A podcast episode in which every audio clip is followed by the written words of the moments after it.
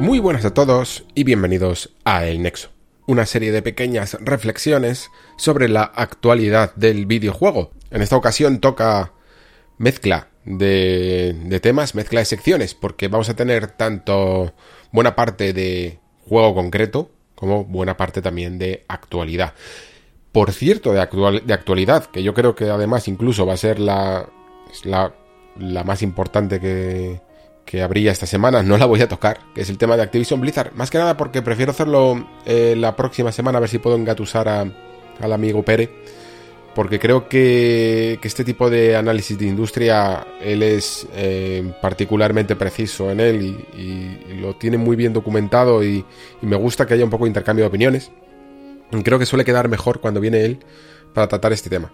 Eh, y todos los derivados que ya hemos tenido de él. ¿Vale? Y además es que de momento, aparte de incluso esa eh, especie de manifestación de la negativa a la compra por parte de la CMA, todavía no ha habido ningún tipo de consecuencia. Entonces, eh, lo mismo incluso no está de más esperar un poquito más, ser paciente para ver si hay algún tipo de respuesta más allá de lo que ha comentado Microsoft, ¿no? Vamos a ver un poquito todavía cómo se desarrolla el tema, pero mmm, por si acaso prefiero todavía incluso no sacar de todo conclusiones. Y cuando las saquemos, ya os digo, creo que, creo que es mejor que esté aquí el amigo Pere. Y sin embargo sí que se va a colar un tema que yo creo que es de bastante actualidad, como es el tema del estado de los videojuegos actuales que yo creo que es algo que por aquí eh, todavía no hemos tratado. Eh, alguna vez en el Patreon sí que he hablado un poquillo de ello, eh, pero creo que merece la pena ya empezar a, ponerlo sobre la mesa, ¿vale? Aquí en el programa principal, porque sí, son muchos juegos ya los que no terminan de salir en el estado más óptimo. Eso que ya incluso habíamos aceptado de que, bueno, los primeros días pueden llegar a ser un poquito un verdadero caos hasta que llegaran los parches, empieza a alargar incluso demasiado. Y particularmente creo que en el terreno del PC eh, los usuarios, y hablo más en, en tercera persona de plural, pues no me incluyo casi aunque sea usuario de PC, pero no soy usuario de, de, de alto rendimiento ya, de gama alta, pues están teniendo bastante mala suerte con los últimos lanzamientos, con algunos eh, juegos que no llegan a estar del todo optimizados, ni incluso en los mejores ordenadores, en algunos de los casos. En otros a lo mejor no, no tanto, pero en otros sí. Pero es que incluso yo creo que también en el tema de las consolas, y ahí sí que estoy un poco más puesto, eh, no siempre estamos viendo tampoco eh, los, los, mejores eh, resultados, los más óptimos que podríamos llegar a tener. Y creo que esto es algo que mirando al futuro deberíamos de empezar ya a preguntarnos incluso qué está siendo esta generación, este nivel, porque yo diría, no sé si estaréis de acuerdo conmigo, en que ni siquiera deberíamos de estar en el cenit de lo que eh, podría alcanzar esta generación, teniendo en cuenta que el único juego, por ejemplo, de Unreal Engine 5 que ha salido es Fortnite. Y, y en teoría todavía quedarían toda esa ristra de juegos que darían un salto bastante importante. Tengo ganas, no voy a anticipar todavía un poco esta sección, pero tengo ganas de ver un poco qué pasa con todo esto. Eh, pero he dicho incluso mirando el futuro, y aquí es con lo que sí que vamos a empezar, eh, con el tema de la IA. Otro tema que más a nivel general he tocado en uno de los programas del Patreon del Nexo, pero que aquí sí que lo voy a hacer aplicado al videojuego porque ha salido un... podríamos casi llamarlo el primer videojuego que utiliza inteligencia artificial y que además viene de la propia Square Enix, aunque realmente es un remake de un juego llamado Portopia que muy probablemente no, no conoceréis porque es un juego bastante antiguo en el que, tiene más que nada pues unos, eh, una serie de mecánicas que lo hacían bastante mmm, buen candidato para hacer un poco este campo de pruebas que ha sido y que ha terminado un poquito desastrosamente y lo comentaremos tanto qué ha pasado como por qué ha ocurrido y, y por qué también ha sucedido de esta manera y cuáles son los las posibles aplicaciones que podría llegar a tener la inteligencia artificial temprana en el mundo del videojuego y ese tipo de cosas, que creo que, que puede quedar una sección bastante interesante. Como juegos, Tengo por ahí todavía de Dylan 2, del que os hablé un poquito de manera anticipada, pero del que no se ha hablado cuando ya me había terminado el juego. Eh, pero creo que el plato fuerte se lo lleva ese Star Wars Jedi Survivor, ¿no? Del que hablaremos más largo y tendido en la segunda parte del programa. Así que sin más, comenzamos.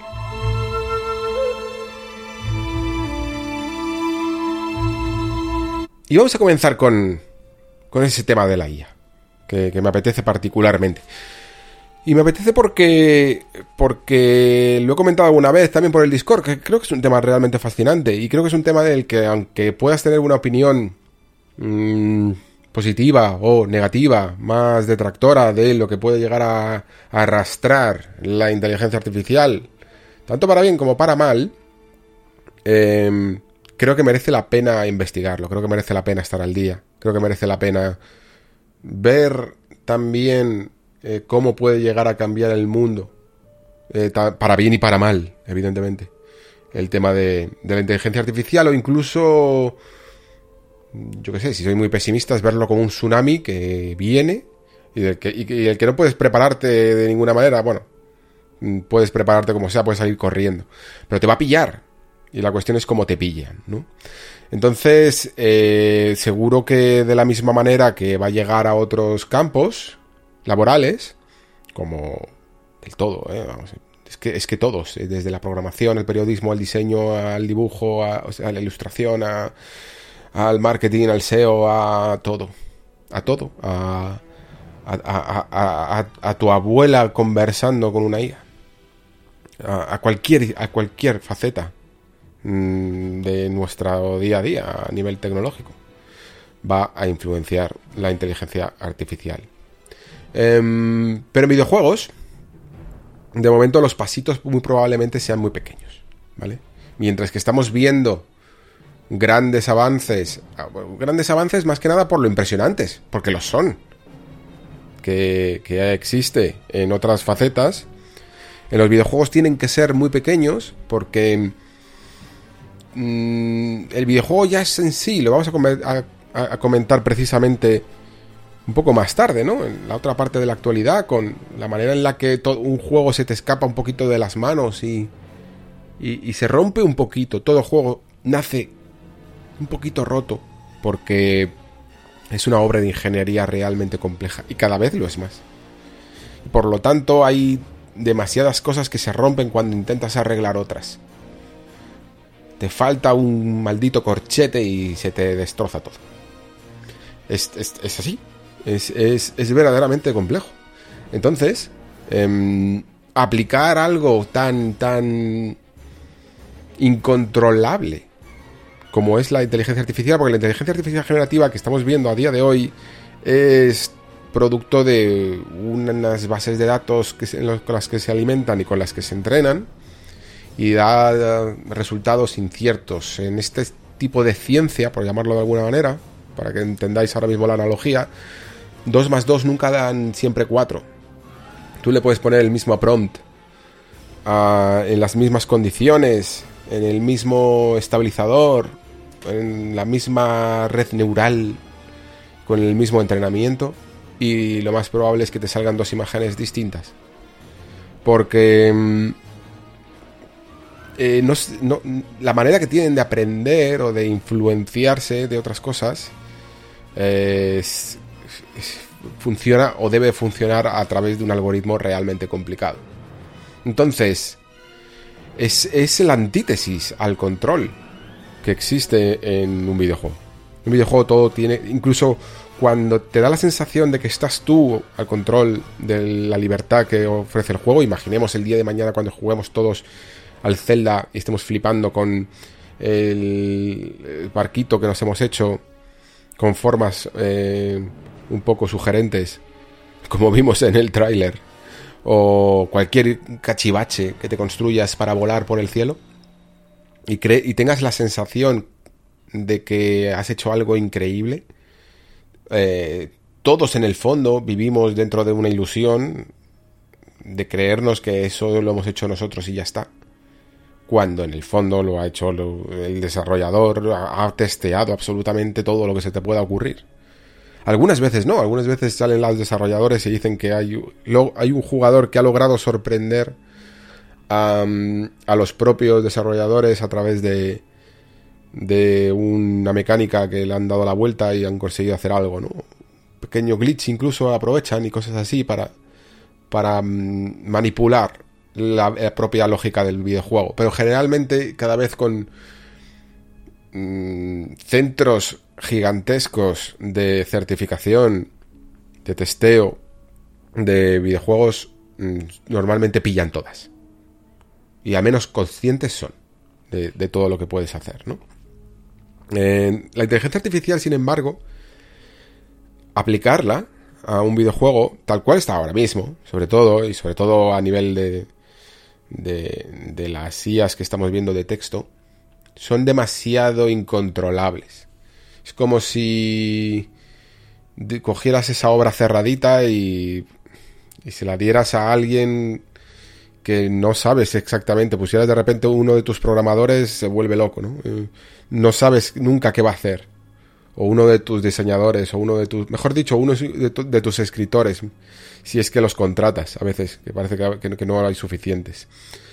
Eh, ¿Por qué? Porque mm, no puedes predecir lo que va a hacer esa, esa IA. No sé, la, la IA que nosotros conocemos en el videojuego es un es una IA de comportamiento controlado. Pero la, la IA que genera un... Que, estamos acostumbrados a ver ahora por la tendencia, son realmente mm, generadores de lenguaje natural, más que comportamientos cerrados. Y por lo tanto, cuando se lo aplicas a la lógica del videojuego, mm, lo más probable es que tienda a salirse de, de tiesto. Y, esto es un poco lo que aún así están probando mm, las empresas porque, claro, es algo que digamos que de momento debería de formar parte del, em, de su entorno de I más D, por llamarlo de alguna manera, porque el día de mañana, si acaso la cosa sigue al mismo nivel que está avanzando ahora, que de repente os, acordáis todos los meses ya, casi años, que llevo diciendo que esa famosa ley de Moore de la tecnología estaba empezando a fallar y cada vez los avances iban siendo menores, pues de repente esto de la IA ha cambiado un poco todo eso. Hacia otro lugar un poco tangencial, pero lo ha cambiado. Y ha pegado un subidón increíble. Y eso significa que no hay que quedarse atrás, hay que, hay que probar cosas. Entonces está bien que salgan experimentos, como por ejemplo este Portopia que ha hecho Square Enix pero hay que seguir viéndolos como un experimento y por lo tanto, em, también como ha hecho Square Enix, pues, eh, debe de ser gratuito y debe de ser una versión beta, siempre una versión beta para probar, porque Square Enix aquí no intenta conseguir beneficio, lo que intenta es conseguir datos. Lo que intenta es ver cómo los jugadores se comportan a través de esta IA y cómo el juego se, se mm, relaciona con ella. Y el resultado ha sido catastrófico. El resultado ha sido eh, realmente malo hasta el punto de que es uno de los juegos peor valorados de Steam. Y, o, el peor, vaya. Y, y, aunque. Aunque probablemente haya mucho de declaración política, ¿no? De no quiero ir a en mis videojuegos. En el fondo, mm, básicamente es que, es que no funciona. O sea, Portopia, primero hay que entender un poco lo que es. Eh, es una especie de aventura conversacional, eh, aventura gráfica conversacional, eh, a, la japonesa, ¿no? que tiene un poquito más de, de novela visual que de point and click occidental. y precisamente se ha utilizado este, este título porque antaño, había la manera muchas veces de, relacionarse con los personajes o con el entorno, cuando incluso no había ratón, pues era mediante prompts. Los famosos prompts de ahora, que no deja de ser esta, esta palabreja, no deja de ser indicaciones que se le dan al juego a través de mm, texto escrito. Eh, los eh, clásicos juegos, por ejemplo, de Sierra, antes de la llegada de eh, los primeros juegos con ratón, y con lenguaje de... Bueno, no, con ratón llegaron incluso y seguía eh, el famoso parser que se le llamaba, ¿vale? Pero hasta, la, hasta la evolución de su motor al SCI con los iconos y tal, la manera de relacionarse con el entorno pues era decir directamente con el teclado recoge este objeto, empuja esta pared, abre esta puerta, lo que sea. Y también había sus homólogos japoneses que hacían un poco lo, propio, eh, como este Portopia. El remake lo único que hace es en el fondo, pues, bueno, por un lado, mm, remozar evidentemente el apartado visual, pero más allá que eso, la, la verdadera trascendencia que quería tener es un poco a través de la IA para que eso, ese parser, ¿no? Esa, esa cajita donde tú puedes escribir eh, no sean acciones cerradas, sino que puedas mm, utilizar la inteligencia artificial para relacionarte con eh, los personajes de distintas maneras. Eh, ellos te están haciendo, ofreciendo unas opciones de unos diálogos y tú, y tú puedes, en teoría, eh, escribir lo que quisieras, responder lo que quisieras. O, o darles ciertas órdenes ¿no? sobre, al personaje sobre qué quieres que haga. Pero claro, aquí se enfrentan. en el fondo, el experimento es brutal. Porque, y, el hecho de que falle es, también motivo de, en el fondo, es un éxito, en el fondo, que, falle, porque refleja perfectamente el problema que existe ahora mismo en el videojuego a, nivel más básico, ¿no? Que es este de poner tus propios comandos en un, con el teclado, que es algo que, más allá de ciertos géneros, nunca va a trascender al juego comercial, porque nadie va a hacer esto, porque además es que muy poca gente ya utiliza teclado para teclear realmente, ¿no? Más allá de que típico juego online en el que estás con el chat. Entonces, en su, en su forma más básica falla. Y eso significa que todavía queda mucho que andar para que en su forma más avanzada funcione. ¿Vale? Esa es la, esa es la clave de esta reflexión. Pero en el caso de, Portopia eh, falla realmente porque como he dicho antes, un videojuego es un artefacto al que se le busca el control absoluto por parte del desarrollador y la IA lo que hace es romper ese control. Y entonces en ese, conflicto que hay entre romper el control de que tú pudieras poner en esa cajita de texto cualquier tontería, el juego tiene que controlar el comportamiento de la IA y llega un punto en el que lo hace tan tan limitado que solo permite las acciones que en el fondo ya estaban mm, determinadas de serie en el juego clásico mm, tradicional. Lo cual te obliga a ti a averiguar cuáles eran esas acciones y, escribirlas prácticamente tal cuales eran o muy parecidas para que el juego las acepte, porque todo lo demás te va a devolver una respuesta inválida. Te va a decir que no funciona esto, que esto no se puede decir, que esto no sé qué. O sea, es decir, no es realmente un juego con IA porque los personajes, las cosas que ocurren o lo que dicen, aunque sea simplemente el diálogo, no se está adaptando a las respuestas o preguntas del jugador. Si te dicen, por ejemplo, estoy viendo una imagen aquí de, de Portopia y dice, este es el puerto. Eh, parece que el ferry eh, está aquí anclado, ¿no? Pues tú podrías decirle, mm, oye, podrías preguntar cualquier cosa, podrías preguntar algo sobre esto o podrías preguntarle, oye, te encuentras bien hoy, tienes mala cara, por ejemplo. Y entonces el personaje, la IA, debería de poder reinterpretar ese diálogo. Decir, vale, el, jugador quiere, no quiere avanzar, quiere detenerse y quiere relacionarse un poquito con este personaje. Voy a darle un poco de coba y voy a decirle, es que hoy he dormido muy mal, no sé lo que sea. Debería de adaptarse a esa conversación que le está dando el humano eh, e intentar a su vez, poco a poco, volver a arrastrarle a los cauces del script original, del guion original.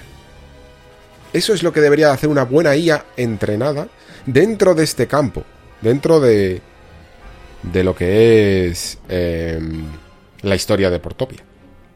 La, historia de un juego narrativo, muy, muy, muy centrado en, los diálogos y en, la narración, quiero decir, ¿no? Y poco a poco, mm, intentar incluso eh, tener en cuenta, a través de un entrenamiento que hay que hacer previo, pues que el jugador te puede, te la puede liar parda, porque en este mismo caso te podría preguntar cual, una tontería, en plan, me gustan las zanahorias, ¿no? Y, y los personajes deberían de actuar en consecuencia. O, decir una frase sin sentido directamente, ¿no? Y también tendrían que actuar en consecuencia, ¿no? Mm, habría de repente muchísimas maneras de romper el juego, maneras completamente imposibles de controlar. Así que es algo que se lleva bastante, bastante mal con el sistema con el que ahora mismo se crean los videojuegos, en el que todo tiene que estar bajo control. Em, ahora nos vamos a mirar al futuro de la inteligencia artificial y evidentemente si sigue este ritmo cada vez más se podrán entrenar ciertas IAs de maneras eh, que aprendan reglas y, sepan encontrar un equilibrio entre lo moldeable de un guion, el punto en el que se puede salir, digamos que el equivalente sería una especie de teatro improvisado, pero para luego volver a una misma idea, ¿no?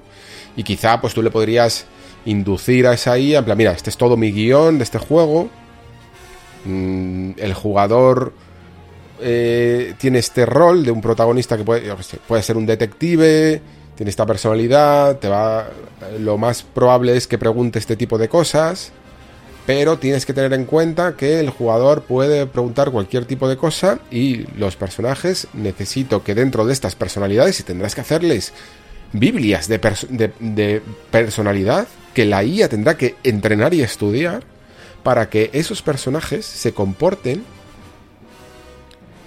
como, como debe de ser y a la vez sean capaces de interpretar diálogos que no están escritos. ¿Y por qué digo todo esto? Porque veis que en esto último que he comentado no parece ya tan fácil, ¿no? Es como lo que ha hecho Square Enix, ¿no? Que básicamente ha limitado la IA y ha puesto una caja de texto y ala, pon lo que quieras, no.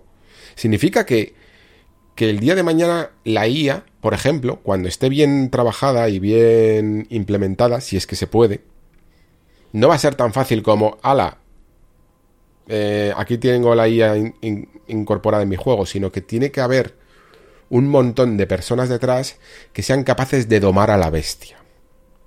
Y domar a la bestia significa nutrirla de muchísima, muchísima, muchísima información relevante y correcta y concreta que haga que mm, la IA se intente amoldar lo máximo posible al guion y a lo que tú quieres conseguir con este juego. Si es un juego, por ejemplo, de detectives, pues eh, tendrás que hacer todo ese trabajo. Y habrá un montón de personas que todas esas Biblias, que es como digo antes, ¿no? Todos esos documentos de todo, de lore, de comportamiento de personajes, del pasado de, personajes secundarios, que se escriben, o a, veces no, eh, pero que normalmente también se escriben o se tienen en cuenta y que luego nunca aparecen en, el producto final, en el videojuego, en la peli, en el libro, en lo que sea, la IA sí que la, sí que la va a usar. Alguien tiene que currarse todo eso, y va a ser muchas horas de trabajo, para entrenar bien a su propia IA.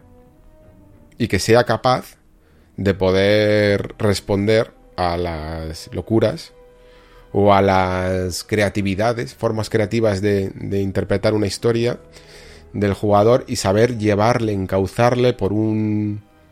por lo que en el fondo seguirá siendo una historia lineal, una historia con miguitas de pan, pero esas miguitas de pan podrán ser lanzadas más lejos y de formas más distintas. Y esto solo es una manera de ver la evidentemente, porque el día de mañana podemos tener muchísimas más tipos de comportamientos. Pero, aunque lo más fácil es pensar, oye, mira, pues que el día de mañana va a haber un NPC que va a ser directamente eh, controlado por IA. Mm, si es que acaso el día de mañana realmente vemos algo así, os aseguro que va a, ser, va a estar bastante, bastante controlado. No se va a volver loco ni, ni va a crear nada. Puede crear algo divertido que termine siendo como los bugs del futuro de la IA. Pero nunca va a hacer nada que rompa el juego radicalmente. Eh, eso habrá puertas cerradas, por decirlo así, que no permitirá nunca el programador que la IA em, traspase. Y por lo tanto, los teóricamente puestos de trabajo que em, pueda llegar a quitar la IA, creo que generará a la vez... Es posible, vaya. no, no me gusta a mí nunca categorizar en este tipo de cosas.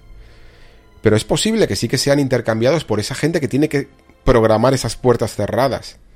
Se exigirá más gente que sepa cómo funciona la IA para tenerla domada. Y, y por lo tanto, pues las gallinas que entran por las que salen.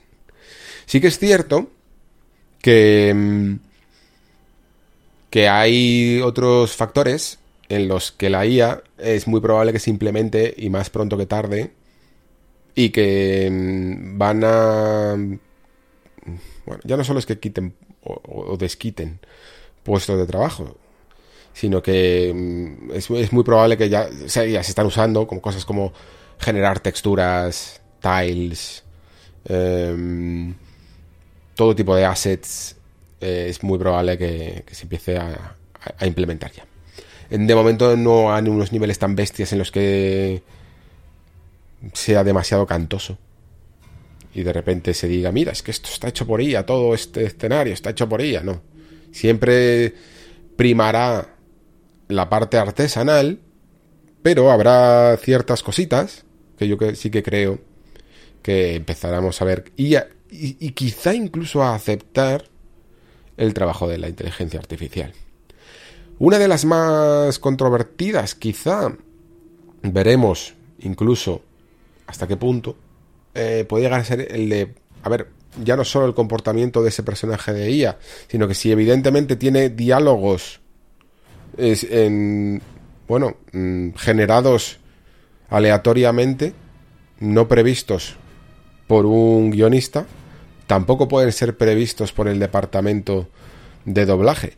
Y por lo tanto, no puedes contratar a un actor que interprete, cosas que no sabes qué se van a decir. Y por lo tanto, necesitas el futuro de. Puede que el futuro ya no solo por los videojuegos, puede que el futuro de muchos dobladores ya no sea solo interpretar frases cerradas, sino leer un montón de textos de maneras muy distintas, con muchas flexiones de inflexiones en la voz, con muchas emociones distintas de las mismas palabras para entrenar con su voz a, a una IA que luego pueda interpretar cualquier tipo de texto. Claro, entonces ese doblador se convertirá en alguien que no es que preste su servicio como su voz en ese momento, sino que presta su voz digitalizada. Estará, la tendrá blindada de derechos de autor de él mismo y, lo y la podrá poner en un banco de voces como quien, pone, como quien hace una foto a día de hoy y la sube a un banco de imágenes para que la gente la use para sus videoensayos y sus movidas. Entonces, creo que sí que va a afectar bastante al videojuego. No al videojuego actual, y veremos cuándo realmente al videojuego futuro, pero sí que vamos a ver este Portopia en el fondo es no deja de ser un una ventana a futuro y aquello que nos espera. Eh, no en plan por el fracaso estrepitoso que ha podido ser el experimento, porque como experimento debe fracasar, porque es que si hubiera funcionado pues acabaría ya la historia y, y ya, a todos los juegos serían con IA. Como experimento y como primer experimento, la primera idea que tú tienes, o la, la ciencia es así. A la primera no se consigue nada. Tú pruebas la teoría que más crees que puede suceder. Y a partir de ahí lo que haces es derivar. dices, vale, esta no ha funcionado. Siguiente cosa, ¿no? Y a través de la, ciencia es, empirismo. Y a través del ensayo y el error es como se consiguen sacar teorías más, más resistentes y luego se prueban. Pues la IA va a ser exactamente igual. Em, así que muy probablemente, igual que en otros ámbitos culturales veamos algo de esto. Al fin y al cabo, por mucho que ahora se esté hablando de la IA, la manera de regenerar em, personajes a través de actores y de sus imágenes cuando eran jóvenes, que llevamos viendo ya desde, eh, yo que sé, cuál fue la primera, Rock One, no, no, lo sé, seguro que lo sabéis vosotros mejor. Pero ya lleva, ya lleva un tiempo. Y eso no deja de ser IA también. De otro estilo. O sea, que quiero decir que si ya está dominando incluso ciertas facetas de otras artes, pues muy probablemente también llegue a, los videojuegos. Mm, no hay que pasar de 0 a 100 y por lo tanto tampoco caer en el catastrofismo de pensar que es que el día de mañana el God of War 27 va a estar escrito por una IA porque si hay algo difícil de entrenar es la mm, es el, es, el genio. El genio artístico. Eso es muy, muy difícil. O sea, ¿cuántas veces os he hablado aquí, no? De que un mismo autor es capaz de errar el tiro. El mejor autor de videojuegos es, es, capaz de errar el tiro a la siguiente vez que lo intenta, ¿no? Y, y nadie es perfecto. Da igual que sea Kojima, Miyazaki, Miyamoto, el que sea. Pueden, pueden sacar juegazos y de repente saca una cosa que, que no es para nada, ya no solo lo que esperaba, sino que no, no, está bien diseñado. Puede fallar. Y eso significa que, el genio no, no es algo que, que, que esté basado en una estructura que puedas replicar para la siguiente vez, sino que tienes las mismas posibilidades de fallar que tenías antes. Y hay, autores que hacen su obra maestra la primera o la segunda y luego se tiran 20 años haciendo obras correctas, venden mucho porque tienen un, cierto renombre, pero nunca consiguen replicar el éxito de, esa obra que le dio a conocer. ¿No? Entonces, ¿qué pasa? ¿Una, una IA va a poder? No, no va a poder.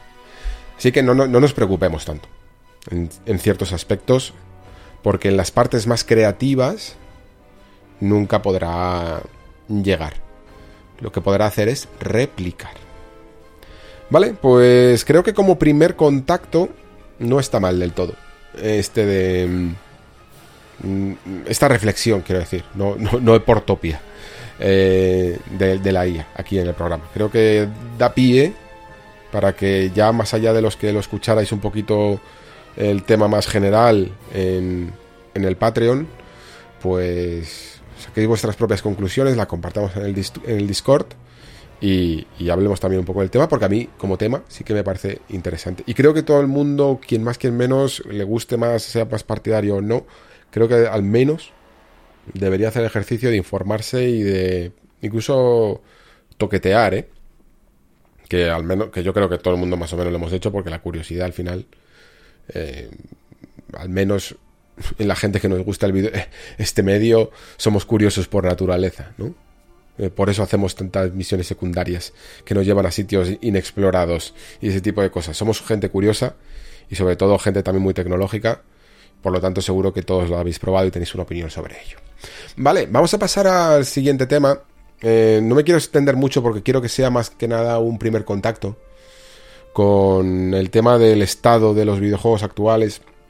Y es que, bueno, de un tiempo a esta parte, creo que empieza a haber una cierta constante, sobre todo en PC, pero creo que también se puede hablar de que algunos videojuegos eh, no llegan del todo en un estado óptimo a nuestras manos y aunque sea algo que bueno, que siempre ha ocurrido, ¿no?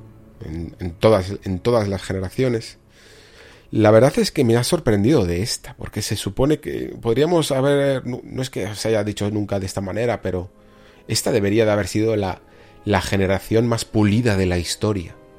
Porque las consolas y en la etapa de los mm, procesamientos gráficos también en PC, eh, está en un cierto estancamiento hasta la llegada de lo que debería de ser los motores renovadores de tecnología que ya lleva un tiempo entre nosotros, ¿no? Quizá la manera más sencilla, no, quizá la mejor, pero la más sencilla de entenderlo es todavía estamos con el Unreal Engine 4 a, la espera del 5. Y sin embargo, por decirlo así, todavía estamos con problemas de, de este tipo de motores. Cuando se supone que deberíamos de tener un hardware que es perfectísimamente capaz de esto y más. Y evidentemente uno se da cuenta viendo un poco el panorama y todo lo que está ocurriendo, sobre todo en el terreno del PC que como digo está teniendo muy mala suerte y, y desde el año, desde, yo recuerdo que desde finales del año pasado, y no es algo que mm, realmente que es que haya estudiado mucho, pero es que como, como me he quedado tan atrás en, en mi PC y siempre andaba para renovar eh, el ordenador, que los componentes y, y, qué tal los juegos, qué necesitaban, qué requerían, y cuál era su, su cómo era su lanzamiento, me iba dando cuenta de que uno tras otro siempre se repetía la misma historia. Y es que las primeras semanas o al menos la primera semana todos empezaban francamente mal, incluso juegos que no deberían de causar en principio problemas, con alguna excepción, como a lo mejor eh, Resident Evil 4, cosas así. Todos, incluso juegos como Harry Potter y tal, que no deberían de causar muchos problemas, los daban. Y, jope, eh, me pareció un panorama un pelín desolador para un determinado estilo de jugador, tipo de jugador que desembolsa cuatro o cinco veces más que el de una consola y se supone que en el fondo tampoco es que vaya a conseguir proporcionalmente a su dinero una mejoría, pues eso, valga la redundancia, proporcional. Pero, pero al menos que funcione, ¿no? Al menos que vaya bien. Y, las y yo creo que no, que no está siendo el, el mejor panorama. Por lo menos no, no la mejor etapa del juego en PC. La mejor etapa del juego en PC que yo recuerdo y aunque ha habido muchas, seguro que algunas me he saltado, ¿vale? A lo mejor más modernas, pero la que yo recuerdo que era un, una diferencia brutal con el terreno de las consolas fue a, finales de la generación de 360 Play 3, porque fue una generación muy larga, que duró prácticamente 10 años, y de la que eh, los últimos coletazos de motores como el Unreal Engine 3 y cosas así, de los de propios de, también del Frostbite y de los propios de los como el Dunia y tal, de, las first party y eso, eh, les iban bien, digamos, en 360, Play 3, pero se quedaban con un 720-30 que ya empezaba a cantar con, con bastantes inconsistencias porque las consolas no daban, es que no daban más de sí.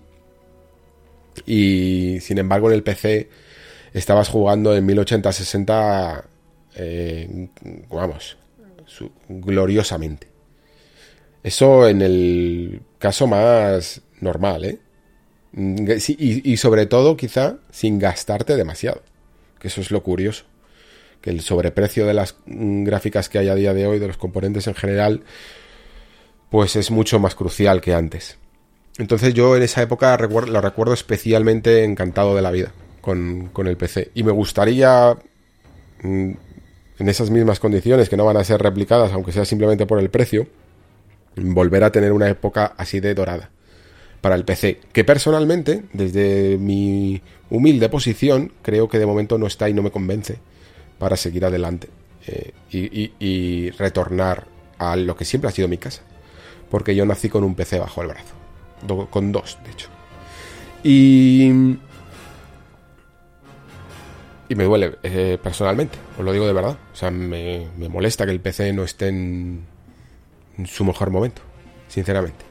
Pero es que creo que incluso en general todos los juegos están ya causando pequeñas molestias. Yo, por ejemplo, con este Jedi Survivor, estaba viendo momentos que era como en plan. Está afectando de una manera, aunque sea simplemente no llega a ser algo grave, está afectando a mi experiencia de juego porque este nivel es la hostia, por ejemplo. Estaba pensando en algún nivel que me molaba o en alguna sección del juego que me gustaba. Y los, ¿verdad? Y los bajones que estaba produciendo en el juego me generaban una sensación de incomodidad que no me permitía disfrutar de un juego que la fluidez es muy importante, porque una de las cosas que hablaré luego con Survivor es que todo lo que es la construcción del plataformeo de wall running y de escenarios verticales que te tienen todo el rato saltando de un lado a otro es fabulosa y, y es bonita de ver y de jugar cuando es fluida. Y cuando no lo es, molesta más porque hay más movimientos, hay más animaciones. Y me da pena. Eh, y a la vez veo Survivor, y aunque es un juego que tiene ciertas partes muy grandes, que son sobre todo las que fallan, pero es que hay otras partes grandes que fallan, y es un maldito desierto que, tampoco tiene mucho, mm, mucho detalle, sinceramente. Y lo que, me, lo que me molesta es pensar, joder, esta generación que casi se podrá terminar llamando la generación de los remakes, la, generación de las consolas de remakes y de remasters, que parece que estamos en el fondo no jugando juegos nuevos, ya no solo porque sean rescates de licencias y tal, sino porque parecen las versiones grandes, las versiones de PC de antaño, que os hablaba de la época de 360, la versión super pulida de un juego de la generación anterior, de los gráficos de la generación anterior que con un poquito de esfuerzo y en, otras ocasiones sin ni siquiera ese esfuerzo, porque también siguen saliendo juegos para eh, Xbox One y PlayStation 4. Incluso para Switch, ¿no? Esto es algo que también es normal porque, bueno, hasta cierto punto eh, las arquitecturas de las nuevas consolas pues son un poquito más parejas entre sí, salvo Switch, la, la verdad, tiene menos que ver, pero mm, entre generaciones lo son y es más fácil llevar los juegos de una, de una a otra. Pero aún así, mm, creo que, toda, que llevamos mucho tiempo eh, viendo cómo hay juegos que, que no nos sorprenden tanto, a, lo mejor visualmente. Nos sorprenden más quizá por, más, ya más por el arte que por la propia tecnología. Cuando sigue, seguimos todavía recordando esas demos técnicas, ¿no? De lo que podría estar por llegar y que, no parece que termine por llegar, ¿no? Y que a mí ahora incluso hasta me asusta. No sé, no sé qué tal se llevarán estas consolas con eso que está por llegar. Y no sé incluso si esos juegos que están apostando por esa tecnología están tardando en llegar porque porque no lo terminamos de mover bien. ¿O a qué precio realmente? Porque esa es otra de las hmm, es que esto es curioso. Otra de las consecuencias que ha ocurrido con, este, con esta generación tan extraña que estamos viviendo. Y es que al, haber sido tan intergeneracional, al haber sido tan generación casi de remaster, generación de la mejor versión a la que puedes jugar en consola del juego de la anterior generación, es decir, mm, este juego realmente es casi para la anterior generación, pero aquí lo puedes mover a, a 4K o a 1800p, 60 frames, ¿no? Pues al final se ha convertido en la generación en la que todo el mundo empieza a verle la, la, bondad a, los 60 frames. No es ya un requisito sibarita del mundo del PC. Eh, recordemos que veníamos, vuelvo a repetir, ¿no? De una generación como 360 Play 3 sobre todo, mm, y también en Play 4 One, en el que los 30 frames por segundo era el estándar.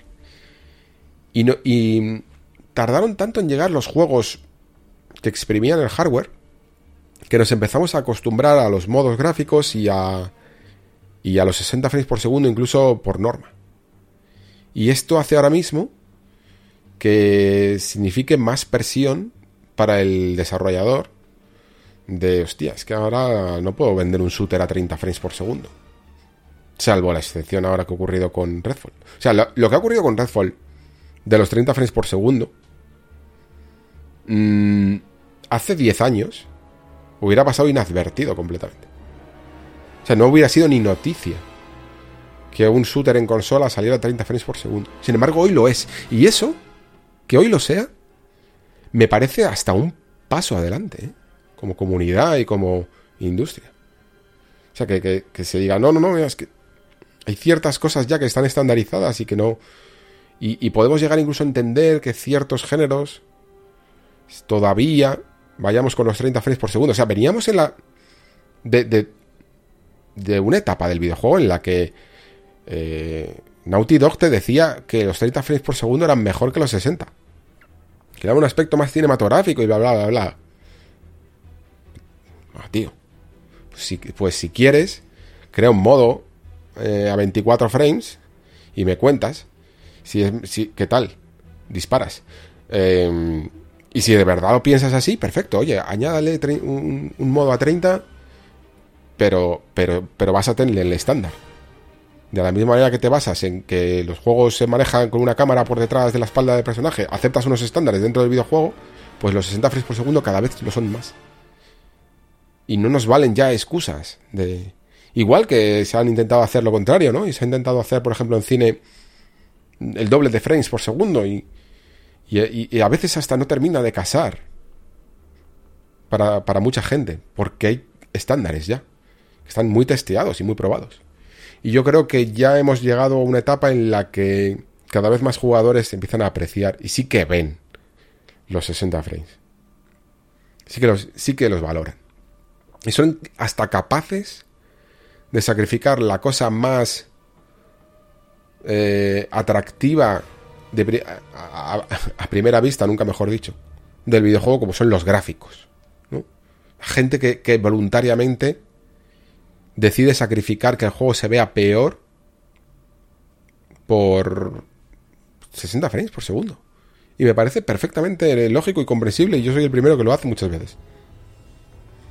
Así que estamos ganando batallas también con esto. Aunque estaba, y, creo que, que, todo ello, esta forma nueva de ver la industria por, haber sido, por haberse ralentizado un poquito y por, por conseguir otros estándares, está también afectando un, pelín al avance tecnológico de los videojuegos. En cuanto al mundo del PC, sin embargo, mm, hay, hay, hay, que, hay que aceptar, evidentemente, lo que dicen los desarrolladores, que, es verdad, pero que también lo ha sido siempre verdad, ¿no? Que, los, videojuegos no se comportan igual cuando programas para un sistema cerrado cuando programas para, como han dicho, 900 plataformas distintas. Bueno, la excusa siempre ha sido la misma y siempre ha sido tolerable, pero también hemos vivido etapas en el PC muy buenas y, siempre ha habido 900 plataformas distintas dentro del PC, configuraciones distintas, ¿no? Pero al menos que en una de ellas vaya bien. tengo, tengo conocidos que tienen una 4090 eh, y, no, y no les va bien los juegos que tienen un... Vamos, es que no es que tengan un PC suyo, es que prueban muchas máquinas que les mandan. Porque son profesionales y, prueban mucho producto en muchas máquinas distintas. Entonces, pues ya no se trata de que estés optimizando las que más recursos consumen y, y, los que les falta un componente o lo que sea. No, es que no, hay algunas veces que no funciona bien. Que es que no funciona bien por una, por una razón o por otra. Y yo, eh, la razón que le doy, que no es nunca la pereza del desarrollador, es que, como decía en la sección de la inteligencia artificial, el videojuego es una obra de ingeniería cada vez más compleja. Y que quitar un maldito corchete te rompe todo.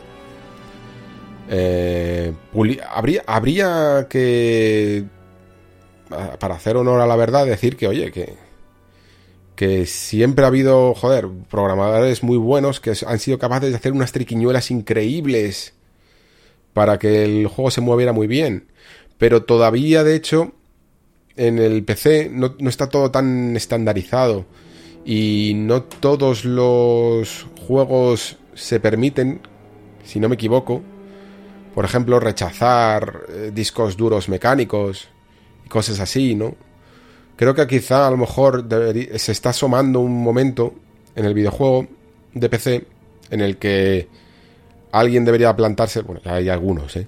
Pero como, como industria se deberían de plantar y decir, oye, mira, igual que necesitas una 3070, yo qué sé, o un procesador i9 o lo que sea, em, también necesitas un SSD de tantos megabytes por segundo. necesitas un M2, necesitas un NVMe, lo que sea, ¿no? Pero tenerlo ya como, como requisito, como igual que necesitas unos altavoces para escuchar música, la música del juego, ¿no? Y las voces, pues necesitas, y un monitor para ver la imagen, pues es que necesitas este tipo de disco. Y, y no hacer tantos malabares como a lo mejor a día de hoy se están intentando hacer, ¿no? Donde sí me cuesta un poquito más, y ya va a cerrar, donde sí que me cuesta un poquito más eh, encontrar la o aceptar la excusa es en el tema de los precios de, algunos componentes. Creo que, que mm, sobre todo Nvidia ha querido como subir a otro nivel y ha multiplicado los precios que tenías en otras generaciones de unas maneras poco proporcionadas, poco proporcionadas y bastante escandalosas. Y eso hace que encima mm, mucha gente eh, vea, eh, junte todo el panorama, ¿no? Y diga, joder, los juegos salen mal, los precios son muy caros, eh, ¿por qué voy a ver esto, esta plataforma como atractiva, ¿no? ¿Dónde está? ¿En dónde se ha quedado la, la Master Race? Y quizá alguna vez veáis últimamente eh, hasta mofa hacia el mundo del PC. Y yo os pediría, os diría, no os pediría nada, haced lo que queráis. Pero os diría que lo enfocarais de otra manera, ¿vale? No lo enfoquéis como que se están burlando de, de los usuarios, de la plataforma, se está aquí haciendo mella de la guerra de consolas y ese tipo de cosas, y se está incluyendo el PC y tal. Porque a veces la comedia y la mofa sirven para poner las pilas. Y, y, nos, y, de la misma manera que el PC también usó la, la comedia para mostrar sus virtudes, como la raza maestra y las ofertas locas y el Dave Newell santificado, también se puede hacer lo contrario para establecer ciertas críticas. Y muchas veces la comedia consigue efectos mejores para poder em, hacer evolucionar las cosas. Y en todos los peores momentos que yo he vivido, en las etapas del PC, cuando la gente se quejaba de instalar y, el Games for Windows y, toda, y cuando no podías ni siquiera enchufar un mando sin, sin toquetear drivers o, o programas externos de mapeado de controles y cosas así. Siempre ha habido un poquito de mofa detrás siempre ha habido un poquito de crítica detrás y siempre se ha salido doblemente beneficiado por ello. Así que considero que es lícito hacer crítica seria y también hacer crítica cómica eh, y quejarse de precios, de estados de lanzamiento y de vídeos recopilatorios de bugs o de lo que sea. Y esperar a que, a que amaine un poco el temporal. Muy bien, chicos. Pues esa ha sido la etapa de actualidad eh, que tengo de la semana, sin haber tocado el tema de Activision Blizzard. Que, que ya sé que parece imperdonable, pero de verdad, también saldréis vosotros beneficiados de la paciencia, de, de, darle un poquito de espacio y de respiro a esta noticia y sobre todo de que venga Pere y entre los dos lo veamos con un poquito más de perspectiva que es la mía sola. Pero ahora sí, eh, vamos a ver un poquito la perspectiva que tengo, que también es bastante distinta de dos juegos como son Dead Island 2 y Star Wars Jedi. Podríamos llamarlo también Jedi 2. Porque Jedi es su propia franquicia, como Arkham. Y esta es su segunda parte. Y se llama Jedi Survivor. Vamos a empezar con. Yo creo que en Survivor más o menos todos hemos tenido un poquito las mismas sensaciones. Pero Dead Island 2 es un juego que particularmente yo lo he visto con un poquito más de mejores ojos, yo creo, que el resto de mis compañeros de la prensa. Em, y ahora os cuento por qué. Vamos con ello.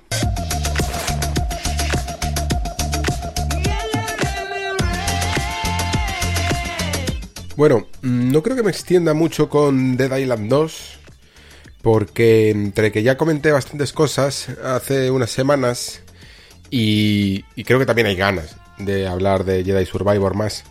Em, no creo que sea muy largo esta reflexión, pero sí que me gustaría empezar un poquito incluso con un tema derivado que he ido viendo con los análisis del juego y tal, y es preguntarnos qué, define exactamente al videojuego moderno, ¿Qué, qué hace que un videojuego se diga que, que es moderno, o, mejor dicho incluso, que un juego se le diga que no lo es.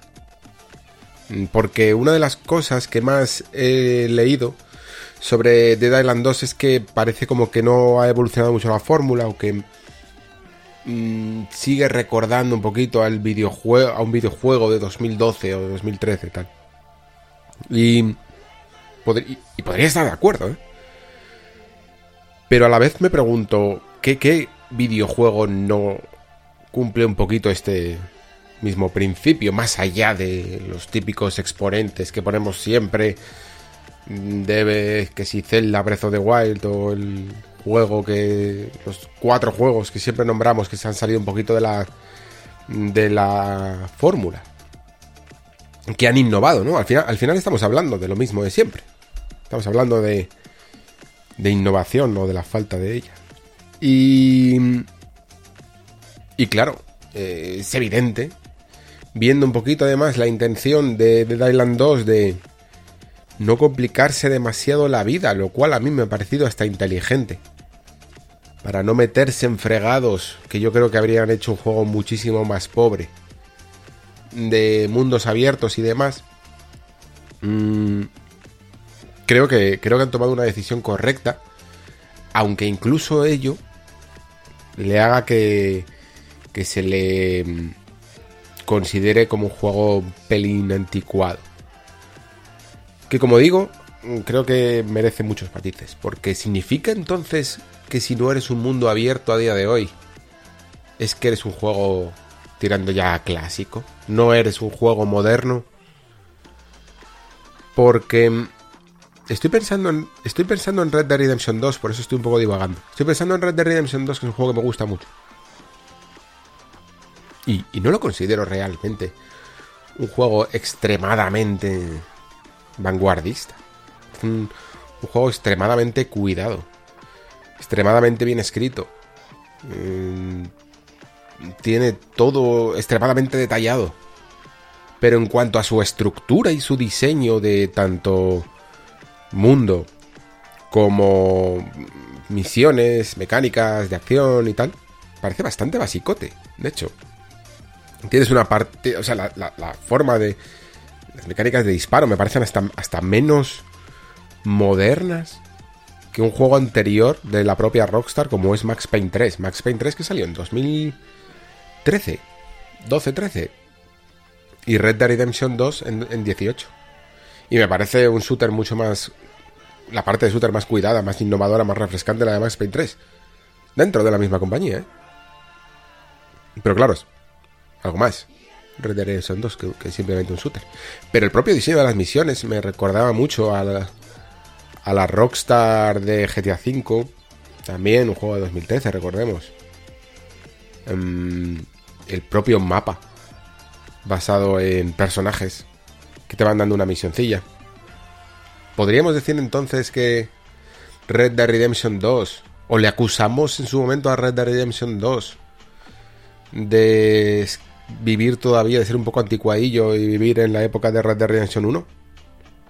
No, no, no, no, lo hicimos. Eh, por, eso mm, eh, tengo mis más y mis menos con, con, esta, con esta crítica, porque aunque es cierto, me parece que es más cierto de lo que creemos. Me parece que en el fondo, una gran mayoría de juegos no innovan. Y, hasta cierto punto también me parece normal. Porque es que innovar es jodido. Es que innovar es, es algo cada vez más difícil. Fijaos, el otro día mm, hablaba con, con mi compi José de la revista, eh, que la habéis escuchado también por aquí, de, de las historias, ¿no? La, la, conversación está típica de todas las historias están ya contadas y tal, y yo le decía que en mi opinión todas las emociones humanas están ya contadas, están ya se ha dicho algo sobre ellas. Y lo, que, y lo único que hay es que las historias se van amoldando según los gustos y el espíritu de cada momento. Y se van contando historias diferentes, siempre hay una historia diferente. Porque en el fondo tiene una, una base común de una emoción que ya se ha explorado. Y, creo que el videojuego es un poco así también. Yo cuando jugaba Dead Island 2, sí veía una base, y a Red Dead Redemption 2, sí veía una, una base ya explorada. Un apocalipsis zombie o un western. Un mundo abierto eh, en, el lejano oeste. Pero lo que importa es el espíritu, ¿no? Eh, ese, lo, que, lo que cambia también es el, el planteamiento. Y, y, aunque las mecánicas ya estuvieran exploradas, tanto en la forma de ir mejorando esas armas rarísimas que te haces en Dead Island 2, como el disparo y las mecánicas de la cámara lenta de Red Dead Redemption 2. Estoy usando Red Dead Redemption 2 porque es el primer juego que se me ha ocurrido, ¿vale? Pero seguro que podría hacer la misma analogía con cualquier otro juego. Con muchos, con muchos juegos, oye. Y, y aunque todo eso siga la misma base de siempre, yo creo que, que, hay algo nuevo. Y en Dead Island 2, yo creo que me he encontrado cositas que yo no estaba, que yo no veía, por lo menos, en, en Dead Island 1. O que a lo mejor no, no habían llegado a su mismo nivel. Eh, y sobre todo creo que es el, es eso que le llamamos ahora narrativa ambiental, ¿no? Que creo que incluso para un juego como este, de zombies en el que por mucho que te estrujes para conseguir una, una, buena historia no lo, no lo, vas a conseguir porque es realmente difícil o sea puede, pues podemos tener algunos ejemplos de algunas cosillas geni ingeniosas ¿vale? podemos llamarlo dentro del universo de los apocalipsis zombie pero la base es la que es tampoco tampoco te da para para poder explorarla mucho más y y sin embargo creo que Dead Island 2 lo intenta. Pero luego sobre todo creo que intenta también hacer algo bastante inteligente teniendo en cuenta que aunque el juego se llame Dead Island 2, no está en una isla, sino que está en Los Ángeles. Y es como comenté por aquí que la peña en Los Ángeles está un poquito desquiciada, porque no, no es que sea algo, bueno, es algo particular un poco también del espíritu de la ciudad, pero, también es que es una urbe muy grande y entonces da para muchas cosas. Y es algo que incluso en videojuegos ya se ha explorado, ¿no? Con esas misiones de los locos y los... no sé cómo le llamaban. Los locos y no sé qué más. De, de GTA V. Aquí también se hace una cierta crítica mordaz y, incluso más moderna por el hecho de que es un juego más actual a cómo se vive en estas ciudades, ¿no? Cómo se vivían y cómo lo cambia todo en un apocalipsis zombie. Hasta el punto de ver, pues eso, los mm, nuevos referentes entre viejas glorias del cine, eh, egocentrismo que perdura incluso cuando el mundo ya se ha ido a la mierda, influencers que solo que, que, están tan centrados en sí mismo que, que se olvidan de que todo se ha ido al carajo y que ya nadie ve sus vídeos. Y, y muchas veces esto que os estoy diciendo no solo lo cuentan personajes, sino que lo ves en las casas, las habitaciones, en cómo se en, qué, en cómo se detuvo la vida, ¿no? Cuando todo se fue al carajo, en cómo se detuvo la vida y, lo que estaba ocurriendo en ese momento, ¿no? Personas que tenían pues cámaras preparadas o bodas que se estaban celebrando, acontecimientos que estaban sucediendo. Y, creo que creo que es interesante mmm, descubrirlo y, y verlo. Creo que, que en cierto sentido, para haber sido, entre comillas, acusado de juego anticuado, me parece una perspectiva muy moderna de contar un algo. No, ya no sé ni siquiera si llamarlo historia. Y con todo esto quiero decir que creo que hay valores en The Island 2 que son interesantes y que, y que merece la pena explorar, supongo que al precio justo. No es el típico juego que muchas veces te va a conquistar para que le sueltes unos 70 napos de, de serie, ¿no? De día 1. Y, y, oye, tampoco eh, aquel que, que, lo haya hecho, Em, me parece fantásticamente bien. Yo general ya sabéis que, que, pocos juegos eh, lo consiguen. me parece que un día si queréis hablamos de precios. Pero nos hemos pasado tres pueblos. Entonces, al precio que cada uno considere, creo que a veces un apocalipsis zombie no sienta mal. Em, sienta un poquito peor quizá el hecho de que, claro, machacar un zombie es más, en cierto sentido, satisfactorio a veces con, con armas cuerpo a cuerpo, y sin embargo, eh, la mecánica del cuerpo a cuerpo nunca se lleva bien en eh, juegos en primera persona. Se llevan mucho mejor en tercera persona. Esto es un fenómeno curioso. ¿eh?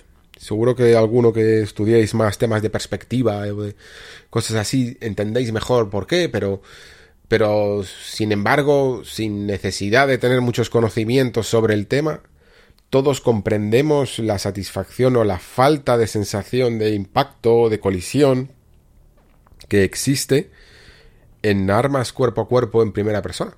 Es que nos pasa con todos los malditos juegos.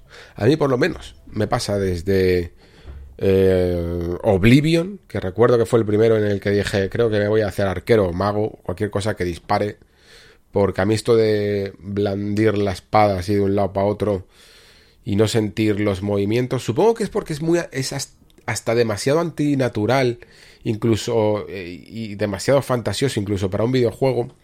El hecho de lanzar un espadazo y que esa espada atraviese el cuerpo o ni siquiera lo toque de un enemigo sin sentir una que un cuerpo colisiona con otro, ¿no?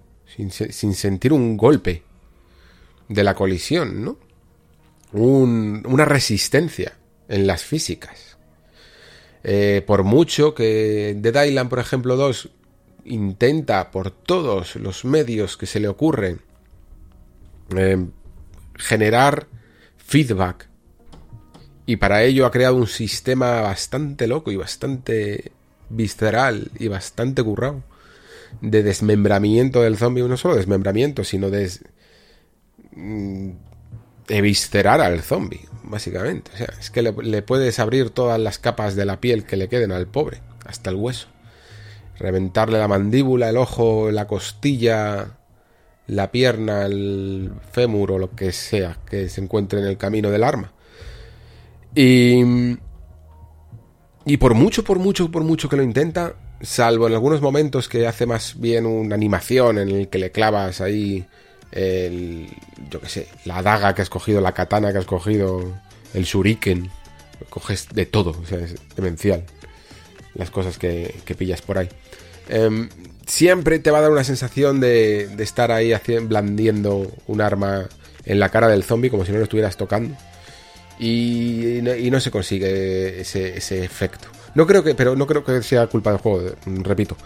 Creo que nunca se va a conseguir. El único caso, repito otra vez, porque creo que lo dije también en, la previa, que he visto algo parecido y bien hecho es con realidad virtual y en especial con Sense and Sinners, que es una maldita demencia lo que consigue con primera persona, evidentemente, y, cuerpo a cuerpo. estamos hablando de la noche y el día. De verdad, es una. Si hay alguna experiencia que merece la pena probar, es esto. Mm, en realidad virtual es una de las grandes experiencias que puedes llegar a tener. Luego, entonces, de Island 2, mm, creo que consciente de esto, cambia bastante. Y, y digamos que yo creo que al 40% del juego empieza a introducir. Sí, o 35-40% del juego empieza a introducir armas de fuego. Ah, quizá consciente no solo de que necesita variar, sino de que el feedback es mejor, el ritmo se acelera un poquito más en las eh, bateas eh, con, con, armas de fuego, para no tener que estar ahí todo el rato descuartizando zombie por zombie. Terminas mucho más rápido de un plumazo de un tiro, o de dos, o de tres, mucho más rápido. Y creo que el juego se, se levanta más eh, pero también se hace más familiar, porque el principio del juego es bastante guay. Es cuando empiezas a conocer los distintos barrios, te das cuenta de que no, no es un mundo abierto, no lo necesita ser, pero tiene áreas bastante grandes y que a veces merece la pena recorrer porque ha convertido estas mansiones hollywoodianas y, y estos estudios cinematográficos y estas eh, playas de Venice Beach y cosas así, y de Santa Mónica, en lugares con un cierto diseño de nivel que sobre todo al principio está bastante, bastante trabajado.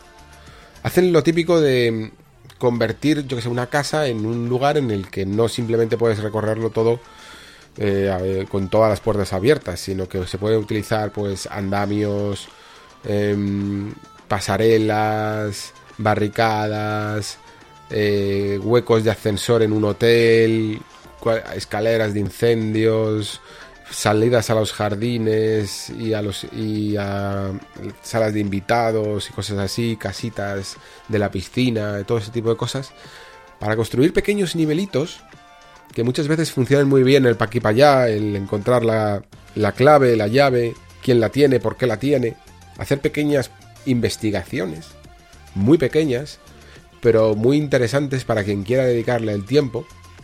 Mm, si quieres mm, meterle horas al juego y, y abrir eh, todas las cajas fuertes y encontrar las armas más estrambóticas, pero también mejores. Y creo que el juego sale reforzado cuanto más se implica el jugador en ello. Em, es algo que me parece interesante. Es un juego lleno, lleno, lleno de secretos, ¿eh? Y bastante chungos a veces de encontrar. Y por todo ello, a mí, personalmente, Dead Island 2 me ha divertido mucho.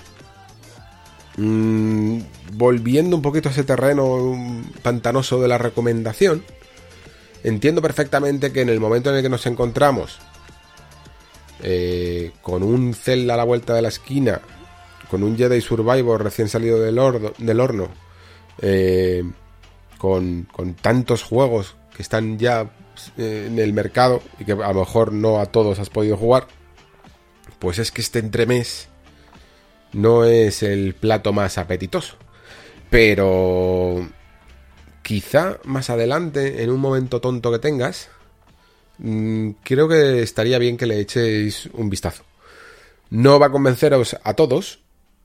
Mm, quizá deberíais de ir incluso un poquito al menos eh, preparados y con ganas de esto es un juego de zombies, vienes a machacar zombies, vienes a cumplir misiones que tampoco te van a volver loco, no, no es que sean muy originales, sí que el diseño de nivel en algunos momentos está logrado, eh, sobre todo porque tienes esta manera de conjugar eh, físicas básicas, sobre todo más que físicas, incluso químicas, podríamos decir, ¿no? O elementales, en el sentido de eh, utilizar el agua, el fuego, residuos tóxicos, electricidad, ya no solo para hacer combinaciones mm, a veces creativas incluso con los zombies, pero también incluso para resolver pequeños puzzles, ¿no? De cómo llevo el agua hasta aquí, cómo apago este fuego, ¿no? Cómo puedo pasar por esta zona que está todo lleno de ácido y, y necesito alguna válvula o algo, ¿no? Siempre hay una manera que creo que todo juego inteligente, por eso es una palabra que he utilizado mucho con The Island 2, todo juego inteligente sabe hacer o debe hacer, que es el conseguir que el jugador no esté todo el rato mirando simplemente un punto guía, un objetivo, conseguirlo y seguir avanzando, sino que tiene que detenerlo, tiene que detener al jugador y tiene que hacerlo mirar a todos los lados aunque sea simplemente porque necesita encontrar una válvula que le falta la, la rueda.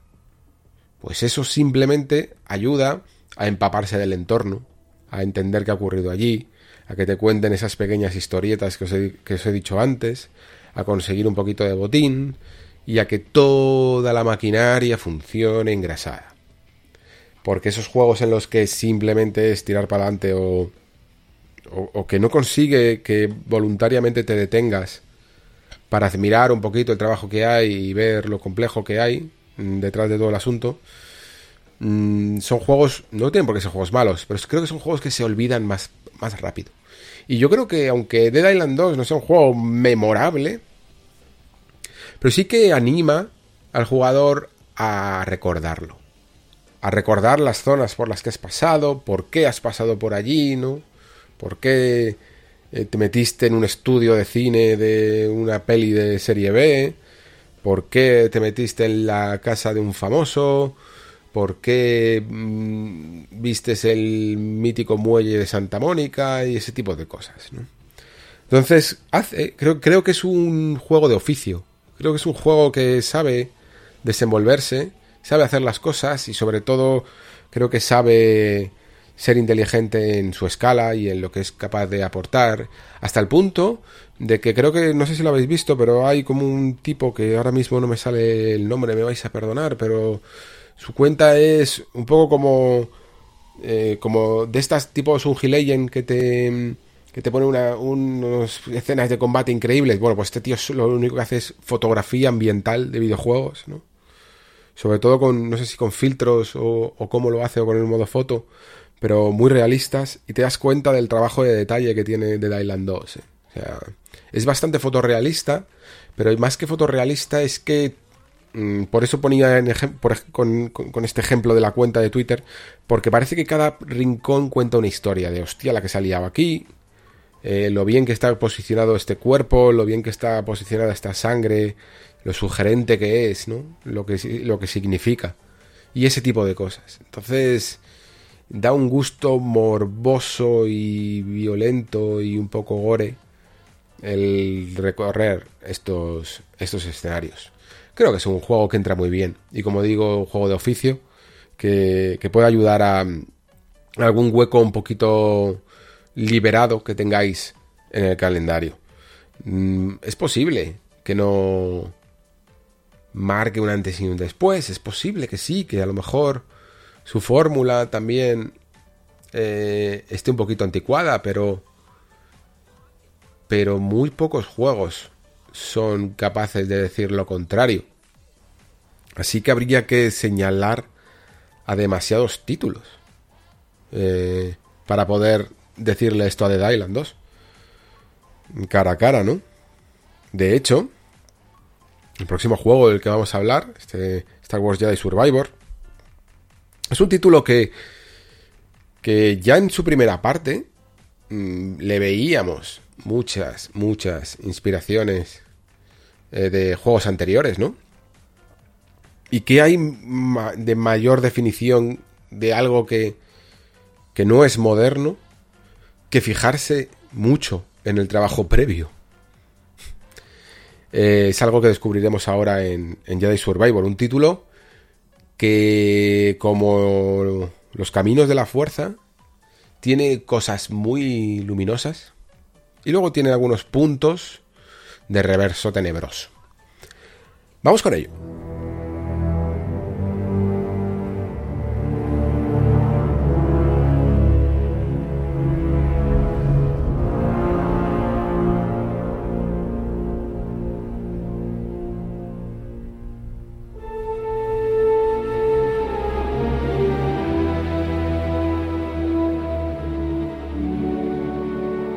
Un tiempo... Vosotros no os vais a dar cuenta de esto. Pero llevo un tiempo aquí parado, eh, callado, pensando en Star Wars. No, no, estoy ni mirando las notas, la verdad. Os lo voy a confesar. Em, porque creo, me veo medianamente capaz de, de hablar de Star Wars Jedi Survivor sin ella, simplemente con las sensaciones y simplemente con, con la reflexión que me ha quedado del juego. Fijaos, cuando estoy grabando esto, justo he leído, me he enterado un poco de lo que ha ocurrido con la compañera Marta Trivi de A Night Games, que ha abandonado eh, la industria. Creo que es una, una gran pérdida. Creo que toda persona eh, que aporta un punto de vista diferente en esta industria cada vez que se va y, y yo que llevo ya un tiempo en esta industria he visto muchas personas muy válidas irse, demasiado pronto. Algunas triunfando en otros sitios, demostrando lo que eran capaces, cuando se fueron porque no se sentían del todo valoradas ni queridas en esta industria. Pues una industria muy... Es una industria muy desagradecida.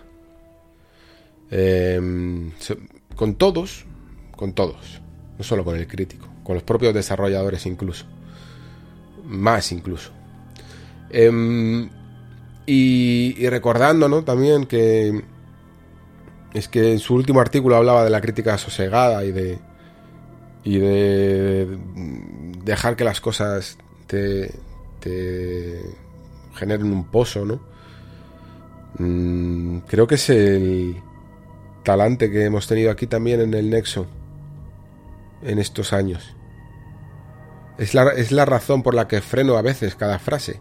Es la razón por la que publico cuando publico y la razón por la que eh, no quiero nunca, aunque puedo, soy capaz, no, no quiero acelerar el ritmo del programa. Quiero, quiero, supongo que el nexo en parte es mi manera de frenar el ritmo loco, la bola de nieve en la que se ha convertido la industria del videojuego, todo en general, ¿eh? desde la crítica hasta las comunidades y por supuesto pasando también por los propios juegos que también están acelerados. Quieren que todo vaya muy rápido. Relegan de hecho la pausa a aquel que se la pueda permitir o aquel que tenga el tiempo. La campaña tiene que ser especialmente rápida y especialmente mm, poco restringida, poco exigente y, hasta el punto en el que si hace falta tiene que venir Atreus a resolverte los puzzles. No te da ni tiempo antes de que Aloy te diga lo que hay que hacer. Y estos son todo pruebas de que de la rapidez, de la vertiginosidad de la industria a la que yo lucho con esta velocidad. Si si no os gusta a veces, eh, siempre podéis ponerle el 1,5 por al, reproductor de de o del que, se, del que uséis y me escucharéis muchísimo más rápido. Me escucharéis a este, a este punto con esta voz que se puede poner y que se hace que todo sea mucho más rápido y mucho más animoso. Y me da menos tiempo a pensar lo que digo. Eh, entonces, a Star Wars Jedi, Jedi Survivor, yo iba a decir Jedi Fallen Order. A veces le da tiempo a pensar también lo que hace. Y cuando lo hace, cuando tiene confianza, es que es increíblemente fácil hacer analogías con el tema de los Jedi y los Sith y la fuerza y tal. Con este juego, porque cuando tiene paciencia, cuando no caen los miedos y en todas ese tipo de cosas, en las inseguridades, hay aquí un juegazo bastante potente, ¿eh? más de lo que yo pensaba, porque ya sabéis que además mi crítica de Fallen Order no fue de las más extremadamente optimistas. No es que lo pusiera a caer de un burro, pero sí que dije que tenía muchos miedos, que, era un juego particularmente poco inspirado, no en el sentido de lo que puede parecer esta crítica, poco inspirado igual a malo, no, poco inspirado igual a uso todas mis inspiraciones vienen de otros lados y además de unas maneras a veces un poquito burdas, ¿no? Y lo que le ocurría creo a Fallen Order es que sus inspiraciones eran ya hasta básicas, ¿no? Porque inspirarse en Uncharted, que en el fondo, pues yo qué sé, eh, es, un, es un juego que aunque su última entrega haya sido en 2015, Mm, la fórmula de escalar y de subir, trepar por las paredes y saltar y que todo explote, la llevamos viendo desde 2006, 2007. Es, relativamente anticuada. Ya que estamos hoy, ahora mismo en este tramo con esta palabrita, que no es la mejor ni, ni de lejos. Pero la cuestión es que luego creo que también hay otras partes en Survivor que se desmelena, se, se desembaraza de los miedos, decide tener un poco de espíritu y de personalidad y de identidad. Y esa identidad, más incluso que la identidad de Star Wars o la identidad de las tendencias actuales, es la identidad de Respawn. Y la identidad de Respawn es algo extraño, porque Respawn es un, es un estudio que particularmente se han dedicado más a tener un cierto bagaje multijugador, ¿no? Mm, sobre todo porque, ya no solo, quiero decir, por el tema de que son la gente que hizo Titanfall, sino, sino que en fondo venían también de ser herederos de, de Call of Duty y también han tenido su bagaje ahora con Apex Legends. Entonces verles con una campaña de un jugador, pues el único referente que podríamos sacar sería la campaña, la propia campaña eh, monojugador de Titanfall 2. Y vaya si eso es identidad. Porque Titanfall 2 es un título que eh, al que muchos eh, todavía se sigue repitiendo, ¿no? Creo que hasta somos un poquito ya pesados con ello. Yo el primero. De tienes que jugar la campaña de Titanfall 2 porque tiene cosas muy buenas y tal, porque se desmelena y todo esto, ¿no? Y, y, hay, por ejemplo, algunos niveles, ¿no? Que hablábamos de Titanfall 2, que todo el mundo tenemos un poco en el recuerdo, como ese momento en el que cambias como de tiempo con el reloj, o no sé si era un reloj o algo parecido, mientras que además estás haciendo wall running. Eso es un poquito la identidad que construyó también Respawn, ¿no? Y lo que ha hecho en el fondo eh, Jedi Survivor, más incluso que Fallen Order, aunque hubiera algo de plataformeo, es apoyarse en esas buenas mecánicas de plataformeo y decir, vamos a, vamos a llevarlas lo máximo que podamos. Vamos a, vamos a, ya, ya que Ubisoft no quiere hacer Prince of Persia, esto, esto es mi propia cosecha, evidentemente.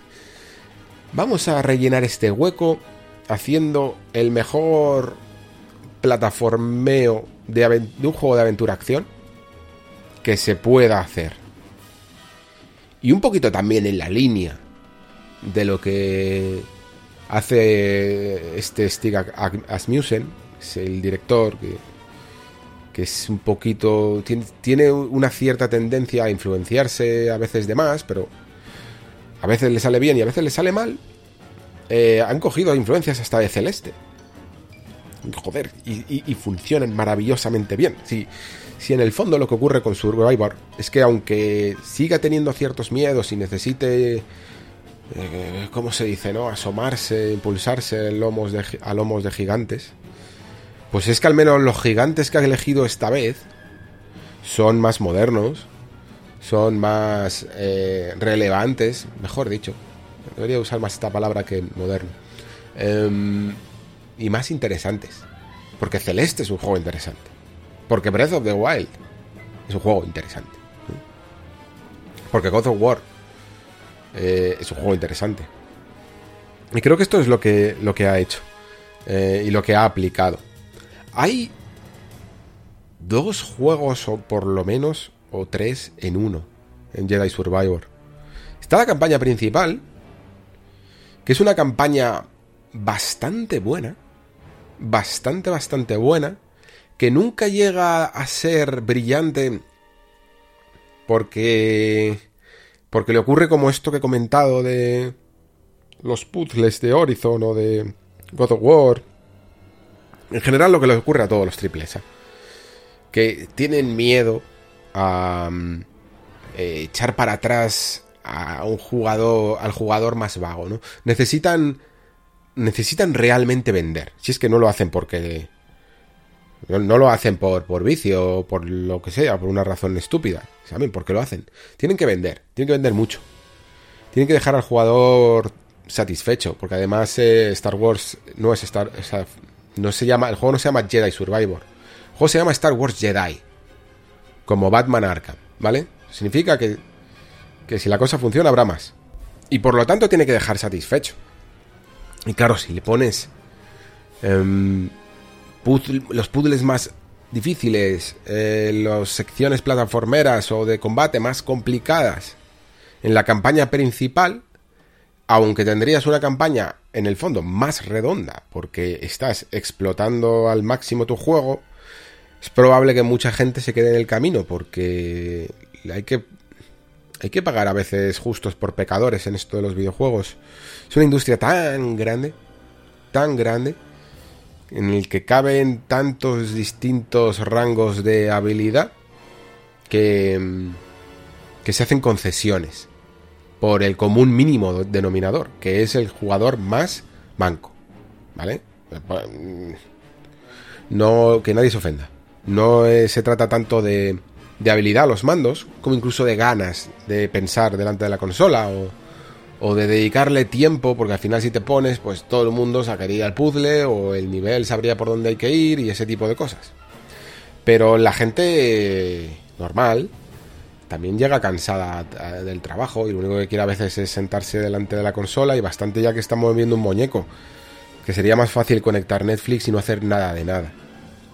Entonces hay que entender, nos cueste un poco más o nos cueste un poco menos, que, que los triples A están para, para gustar a todo el mundo, no solo a los más hardcore de entre nosotros.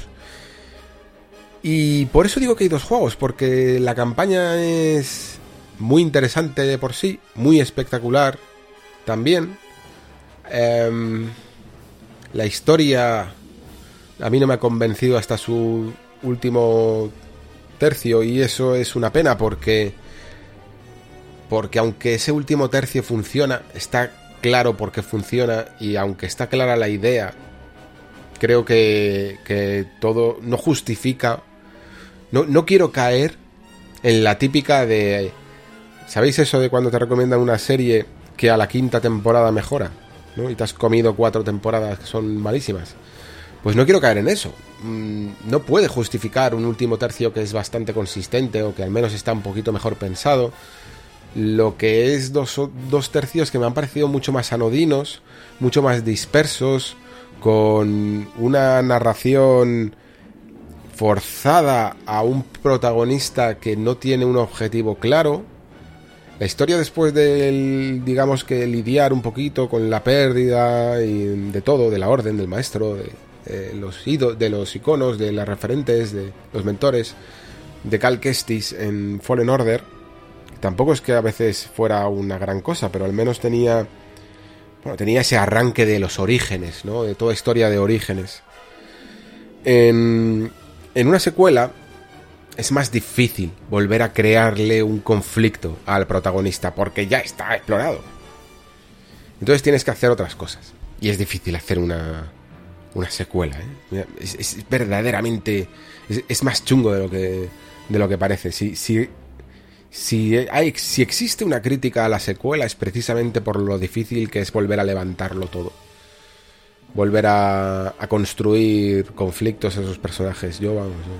A mí, a mí, imaginaos, me dicen que tengo que hacer una secuela de un videojuego así, de este calibre, con estas expectativas, y lo primero que les diría es, no, vamos a cambiar de personaje.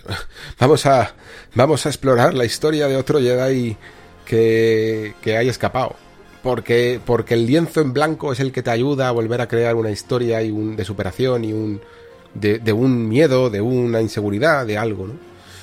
Hacerlo dos veces con el mismo personaje a veces puede que llegue un poquito artificial. No siempre es fácil. Se puede hacer, pero no siempre es fácil. Hay, hay, hay gente como por ejemplo Neil Gaiman que, que, que se niega a, hacer secuelas. Y creo, creo que, no sé si fue hace poco, que rompió esa promesa. Mm, no estoy seguro. O, si simplemente dijo que, estuvo a punto con algo, con algo. Pero vamos, es, es, también por estas razones, por el lienzo en blanco. el lienzo en blanco es muy atractivo para el escritor.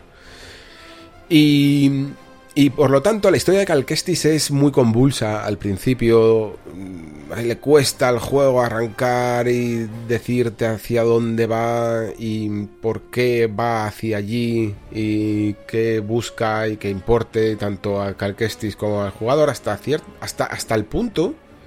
Hasta el punto de que en el fondo muchos de los problemas que veremos en esta historia son creadas por el propio Calquestis en un... Yo decía en el videoanálisis en la revista que, que en un claro ejemplo de si no sabes para qué tocas, pues, pues algo por el estilo. Y luego, ya, en esa parte final, cuando Star Wars hace lo que, lo que hace Star Wars, que, que no es nada propio ni, ni, ni, vamos, no es nada que ellos hayan puesto el copyright y firma suya, seña de identidad de Star Wars. Es cualquier mm, historia de ciencia ficción o de fantasía o de terror incluso. Eh, sabe muy bien que es que tú te metes en el bolsillo a la gente por la seducción y la fascinación de un mundo mágico, imposible, en el que ocurren cosas increíbles, pero al final lo más importante no es eso. Lo más importante son los conflictos humanos, lo más importante son las relaciones humanas. Y en el caso de Star Wars, además, lo más importante siempre suele ser la familia, ¿no?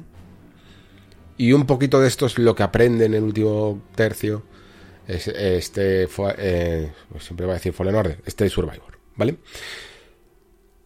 He hablado de la campaña y como digo, parece que luego hay otro juego porque Survivor dentro de quizá este miedo a no ser suficiente sabe, es que lo sabe además.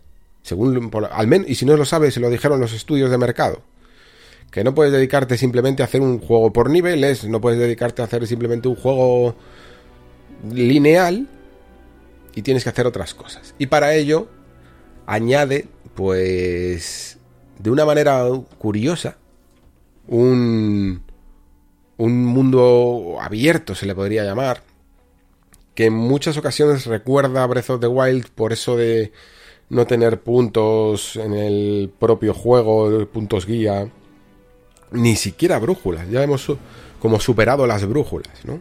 Eso sí, en el mapa puedes más o menos ver hacia dónde te diriges y si pones una especie de, de visión de prismáticos que usas con el robotito, em, entonces los puntos que hayas marcado y tal, eh, sí que los puedes ver para orientarte, porque es que al final necesitas herramientas de orientación en un mapa grande, ¿no? Pero hay se le nota, se le nota la influencia de Breath of the Wild en la manera incluso de, utilizar ciertas, entre comillas, parabelas. Pero no lo hace mal. Y lo, y lo mejor de todo es que, claro, si antes he hablado de que hay ciertos miedos o que se nota una respawn contenida en algunos puntos de la campaña principal por miedo a que la gente se quede enganchada en los puzzles o que no sea demasiado habilidosa en ciertas secciones de plataformas y cosas así, pues entonces viene esta parte del mundo abierto con misiones secundarias y zonas que ni siquiera son misiones, simplemente son zonas secretas que explorar y este tipo de cosas, que, que es donde encuentras mucha chicha y donde encuentras eh, zonas increíblemente bien bien diseñadas, complejas, desafiantes y un gustazo, además, de recorrer. quiero remarcar, bueno, habría, podría, podría dividirlo en tres, porque siempre remarco eh, las cámaras Jedi, no sé cómo llamarlos, los templos Jedi, son como si fuera eh, un santuario del Zelda, un poquito más trabajado porque hay menos, y un pelín más complejo en algunas cosas, ¿no? y que lo que suelen hacer es coger una pequeña mecánica que tengas en Survivor y explotarla al máximo. A un nivel sobre todo de puzzle. ¿Cómo podemos hacer que juegues con el wall running con puzzle? ¿Cómo podemos hacer que juegues con esto de, de mover con la fuerza una bola y colocarla para en unos pulsadores? ¿Cómo podemos hacer que esto que es una especie de conductor que vas creando un camino por el escenario eh, lo puedas llevar a sitios loquísimos, eh, con puzzles, pues eso, bien, bien diseñados, que te van a hacer mirar una y otra vez a tu alrededor y que no te van a dar una pista si no sabes continuar. Eh, porque la recompensa es optativa, pero a veces suelen ser las mejores, las que hay en estas cámaras, pues suelen darte un punto de habilidad, suelen darte un punto de una mejora de salud, ese tipo de cosas, un poquito como Zelda, ¿no? Que te daba una mejora de energía, una mejora de salud. Cosas útiles. Cosas útiles porque en este juego eh, yo ya empiezo a oficializar esto porque ya lo he visto también incluso en Dead Island 2 eh, que bueno, en Dead Island 2 hay niveles. No hay, no hay árbol de habilidad en en sí mismo, porque tiene esto de las cartas, que aunque no les ha salido del todo bien, pero al menos entiende que hay que empezar a, dejar atrás los puntos de experiencia y, y, las ramificaciones de árboles y este tipo de cosas. Hay que empezar a, hacer eh, formas más orgánicas de evolución y de progresión del jugador, pues Survivor yo creo que lo entiende hasta mejor, hasta el punto en el que ya directamente no es que no haya puntos de experiencia, es que no hay ni, ni nivel en sí. Tú no subes a nivel 6, 7, 8. Tú lo único que consigues es rellenar una barrita que te da un punto de habilidad. Y ese punto de habilidad tú puedes hacer con él lo que quieras. Pues mejorar cosas de la fuerza, de las espadas, de movimientos, de salud, del botiquín, de lo que sea, ¿no? Pero.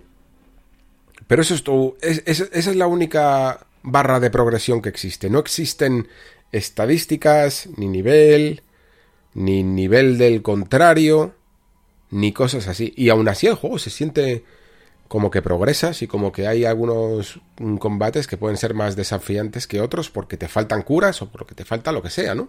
Que no deja de ser una de las cosas quizá más silenciosas que aportó Zelda, que, que es en el fondo, en plan, mira, esta montaña de aquí no puedes escalarla manualmente porque te falta energía, siempre te vas a resbalar, ¿no? Entonces, hasta que no consigas, el juego se va equilibrando solo. Es muy difícil hacer ese equilibrio, porque significa que tienes que tener en cuenta que, bueno, el jugador habrá encontrado los suficientes recursos para subir la energía lo suficiente como para escalar esta montaña. Y aquí habrá cosas de un valor equivalente a que tenga esta energía. Es un diseño más complejo. Hace que las cosas se rompan más. Que si simplemente lo pones todo, pues como un diseño de Dungeons and Dragons de niveles. Y funciona. Y creo que lo hace, lo hace bastante bien. No echas de menos el pensar, ah, estoy subiendo fuerzas, estoy subiendo destrezas, estoy subiendo salud. Salud sí que, sí que subes. Pero, pero ese tipo de cosas. Y no hay, se olvida de los numeritos. Se olvida de las armas de colores y cosas así, que tampoco pegarían un juego como de Star Wars. He dicho que destacaba más cosas. Eh, destacaba las cámaras Jedi y destacaría también incluso los desafíos, porque los desafíos quizá os va a parecer una tontería, pues simplemente encuentras de vez en cuando una especie de pequeña humo nebulosa flotando por ahí y se pone Calquestis a meditar. Y llega como a un nivel que de repente eso parece un nivel del Super Mario Galaxy, os lo juro. ¿eh? Pero es que es increíble. Cuando son de habilidad son increíbles. Hay, hay de combates como también la típica arena que te encuentras en un Devil May Cry o en un Bayonetta. Y, y esas son muy malas. Eh, porque el combate eh, cojea, ahora hablaremos de ello. Pero todo lo que tiene que ver con habilidad es alucinante. Hay una que es directamente heredada de Super Mario porque la vi en 3D World, que es el momento este en el que saltas y una plataforma Mm, las rojas suben y las azules bajan, y luego si saltas otra vez, las azules suben y las rojas bajan. Pues algo así. Muy parecido. Tienes que hacer un circuito. Son circuitos de, time trials, vaya.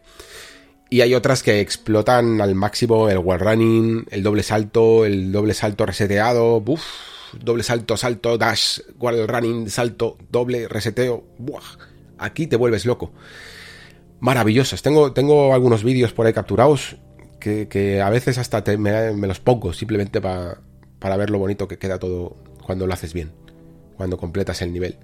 Muy recomendables, ¿eh? De verdad. Y, sobre todo porque ahí es cuando te das cuenta de que creo que Respawn ha trabajado un poquito al revés, ¿no?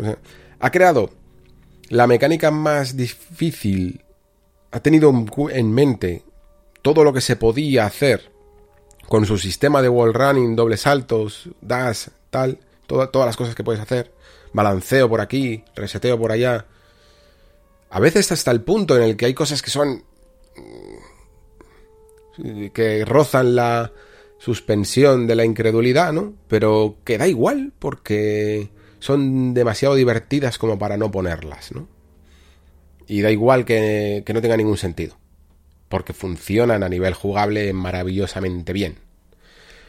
Em, y de verdad que he asistido a algunas de las mejores secuencias de plataformeo.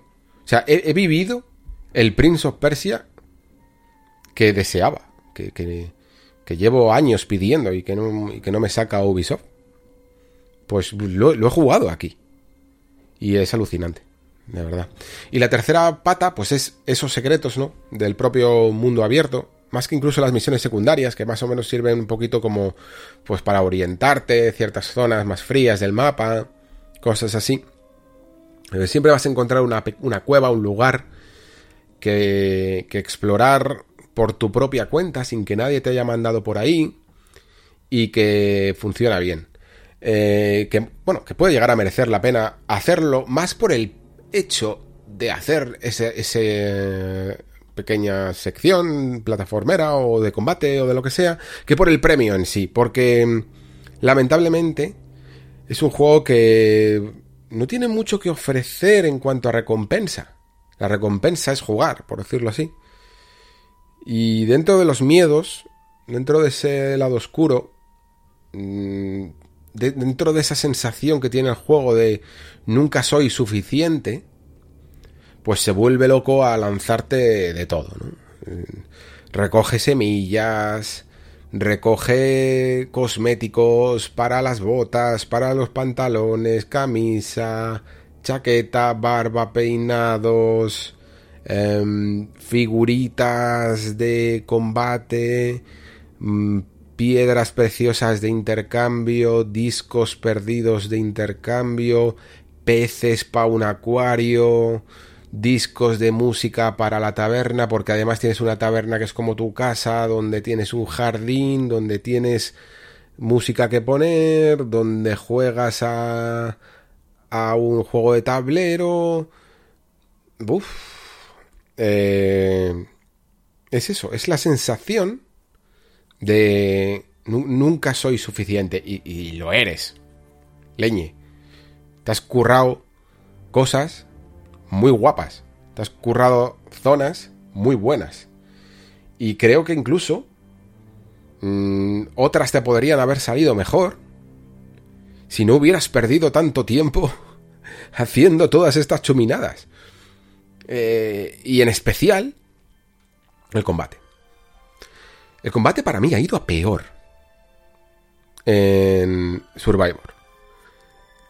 De nuevo un poco como la historia se hace tolerable y en los últimos compases remonta un poco porque se centra más en jefes finales y en escenas en las que eh, realmente para las que realmente está diseñado este combate para a ver para, para entendernos ¿Cuál es el problema del combate de Survivor?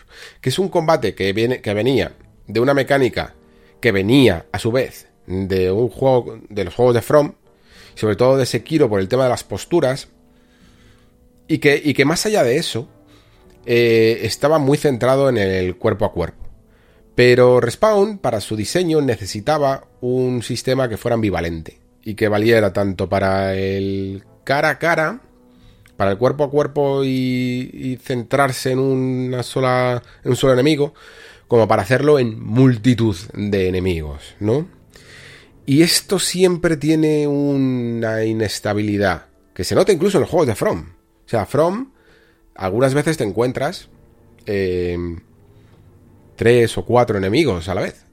Y, pero, pero aún así es consciente, eh, From es consciente de qué tipos de enemigos te va a poner juntos, de cómo incluso el jugador va a crear tretas para separarlos y de cómo es imposible intentar jugar bien, a no ser que seas un verdadero crack, eh, cargándotelos todos y jugando entre el fijar y no fijar la cámara a un enemigo, ¿no?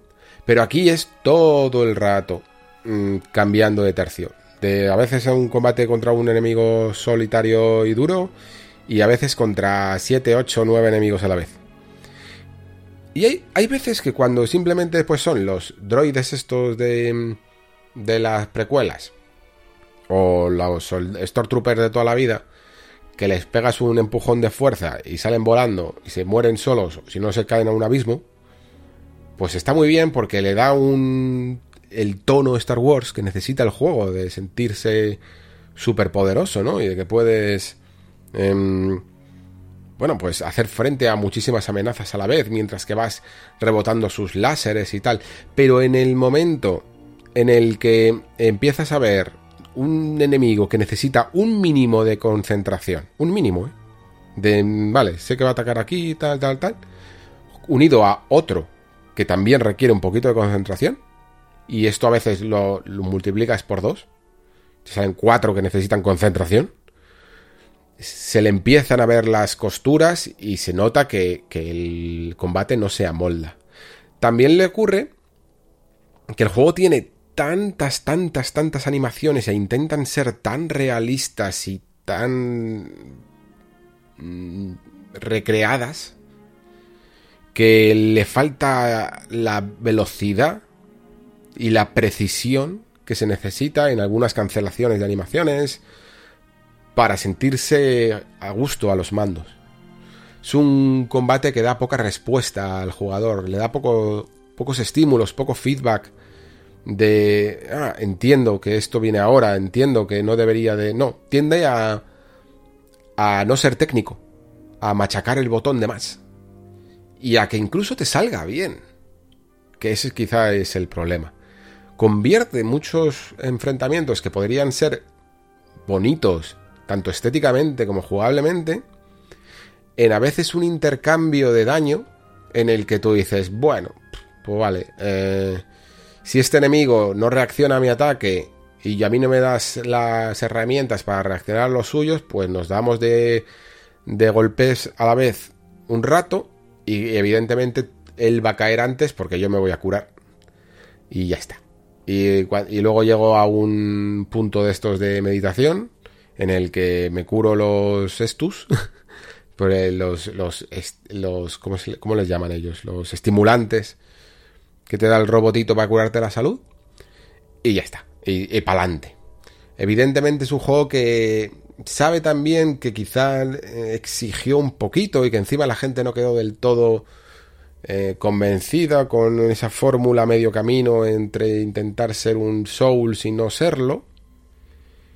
Y en vez de haber conseguido más identidad, aunque las posturas y tal están bien, creo que no les ha salido del todo redondo la jugada.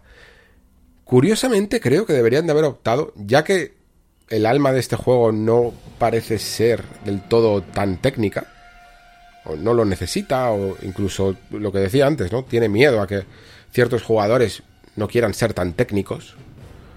Quizá le hubiera sentado mejor un, combate como como el de, por ejemplo, el de Gozo Tsushima, algo parecido a ello, ¿no? En el sentido. ¿Qué hacía, hacía el, el of Tsushima? Era un poquito. Mm, encontrar la respuesta. Tú tenías como cuatro posturas: la del agua, no recuerdo muy bien cómo eran, la del agua, la piedra o algo así. Y en base al tipo de enemigo que encontrabas, una postura le venía mucho mejor que otra. Era mucho más eficiente, ¿no? Y aquí te encuentras que tienes pues el sable individual, el sable mm, doble, bueno, digamos el que lo convierte sable dual, las dos espadas separadas, el sable y, blaster, que, vaya tela aquí, em, parece esto el, el Yakuza Ishin, y, y el sable pesado, que es el de, el de Kilo Ren, vaya.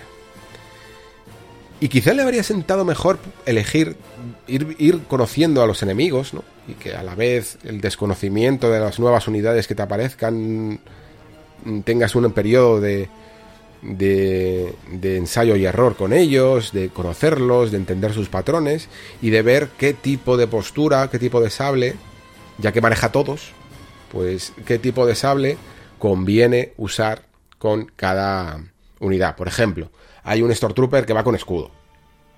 Pues le lanzas eh, con el sable pesado, se lo revientas bastante bien. He notado. Y aunque algo de esto tiene, pero no, no te permite conjugar tanto, por una sencilla razón. Y es que solo puedes elegir llevar dos posturas. Y no entiendo la, limitación, además, que hace el juego. ¿Por qué? Déjame llevar todas. Mm, entiendo que no hay tantas casillas, pero se ha solucionado con las armas, se ha solucionado muy elegantemente pulsando con la cruceta dos veces a la derecha o dos veces a, a izquierda, abajo, arriba, para cambiar de más armas.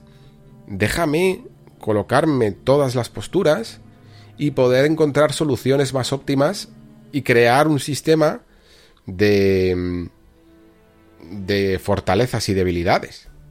Porque lo que has hecho es decir, venga, vale, cada uno eh, que elija sus dos favoritas, que las vaya mejorando, pero ninguna funciona de todo bien. Al final, incluso la más estable, la más mm, polivalente y, y la que menos errores genera, incluso de animaciones y de imprecisiones, es la del sable individual y fuera. Ya está. Pero no lo han dado con la clave. No han dado con la clave, con el combate. como digo, los que más he disfrutado han sido los finales. Eh, los jefes finales y sobre todo los de la última parte están un poquito más trabajados. De nuevo quizá porque el juego dice, bueno, ya, puedo empezar a meter un poquito de desafío.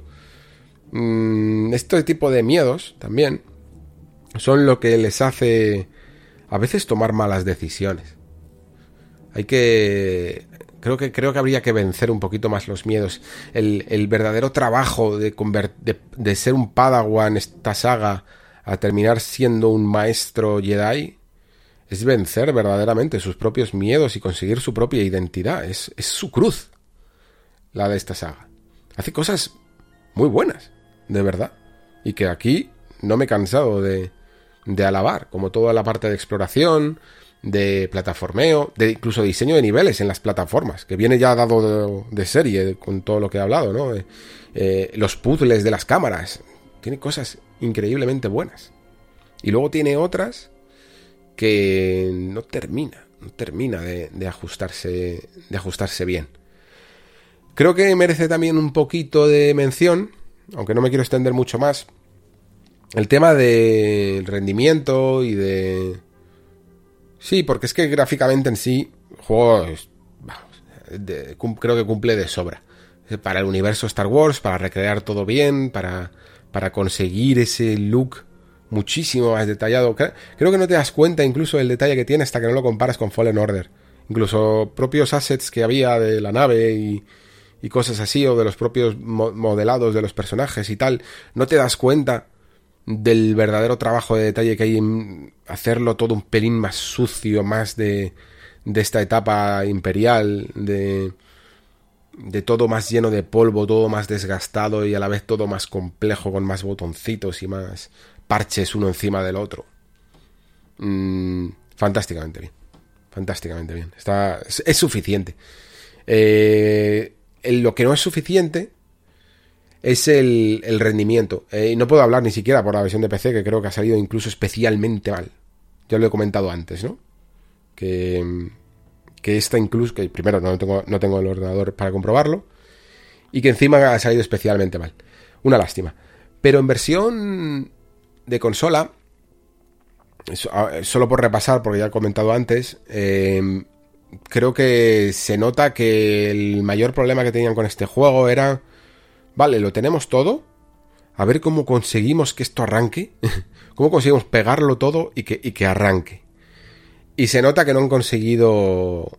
que no lo han terminado de conseguir. Porque si bien la campaña es lo que mejor se desenvuelve, en los momentos en los que mm, pasas al mundo abierto o que incluso la propia campaña atraviesa zonas del mundo abierto, un mundo abierto además extraño porque en vez de tener el típico terreno, ¿no? En plan, ¿qué, es esto? Eh, Irule. ¿O qué es esto? Pues las paraderas de Red Dead Redemption 2.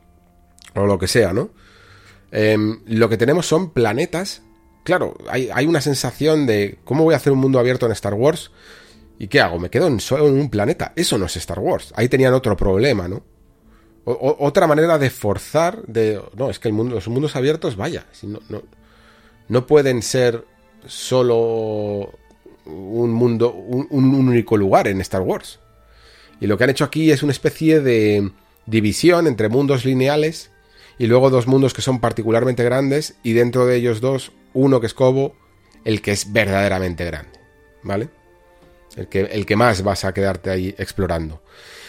Y el problema es que sobre todo en el modo rendimiento, que el juego yo he ido variando, eh, al principio iba más con el modo 30 y creo que va bien, pero ahí entre que el combate era tan impreciso a veces y había algunas escenas de plataformas que me gustaría haberlas visto con más suavidad, fui cambiando al rendimiento y cuando funciona bien el modo rendimiento es, es muy suave, aunque sacrifica mucha sombra, mucho detalle. No creo que a todo el mundo le convenza tanto este modo rendimiento. Pero para los que necesitan suavidad extra, eh, lo agradecerían si fuera bien.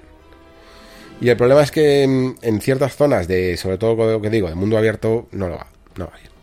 Eh, puede llegar a bajar incluso hasta los mismos niveles de 30 FPS, que es lo que va en el modo calidad, pero en una resolución de 1440p, que por fin un juego te lo dice, hoy gracias, no tengo que irme a Digital Foundry, macho, porque yo no sé contar píxeles a esas dimensiones. Entonces, eh, está guay que el juego te diga, oye, sí, voy a ir a 1440p. Muchas gracias, juego, por, decírmelo. Em, pero, no siempre va a 60 frames. La escala variable varía tanto que ya sabéis lo que ocurre muchas veces con los bajones de en, en tasas mm, más altas, de 30. Que el propio bajón ya te da más sensación de que el juego va peor de lo que en el fondo va, ¿no? Que si fuera una tasa estable de 30, ¿no? Así que lo mejor es que eso simplemente hagáis dos cosas. La primera, podéis o esperar a parches y tal, o que poco a poco se ha ido, he visto que hay algunas zonas que se han ido arreglando, o, o jugáis a 30 o toleráis los 60, que sabiendo que alguna vez vais a ir mejor y a veces vais a ir peor. Más difícil quizá de tolerar algunos bugs que me he encontrado y bastante feos, sobre todo de texturas que no cargan, eh, enemigos que desaparecen, atraviesan físicas mal implementadas, que se quedan enganchados y ese tipo de cosas. Bugs feos, feos, feos, mm, en algunos casos. Pero que, de nuevo, siguen esa constante de cuanto más te pierdas por ahí, más cosas raras vas a encontrar. Pero si te dedicas a la campaña principal, creo que está bastante más pulidilla. Se nota que han dicho, vea, vamos a. Dentro de que este juego a veces es una obra de ingeniería, como decía antes, tan compleja que se que la torre de Jenga se cae, se cae como quite esta pieza para intentar arreglarlo y hacerla más alta. Vamos a hacer al menos que la campaña principal sea lo que más puedan disfrutar y que luego todo el contenido secundario, mm, todo el contenido secundario pueda llegar a, estar más inestable hasta que lo vayamos arreglando, ¿no? Y hablando de contenido secundario, con eso termino. Es una cosa que he comentado en el Patreon, ah, hablando sobre games y cosas así. Me parece que es un juego que tiene mucho contenido muy interesante. Un poquito como entre medio camino, pero quizá no llega a ser tan interesante a lo mejor como el de Ragnarok, pero sí que merece mucho la pena. ¿eh?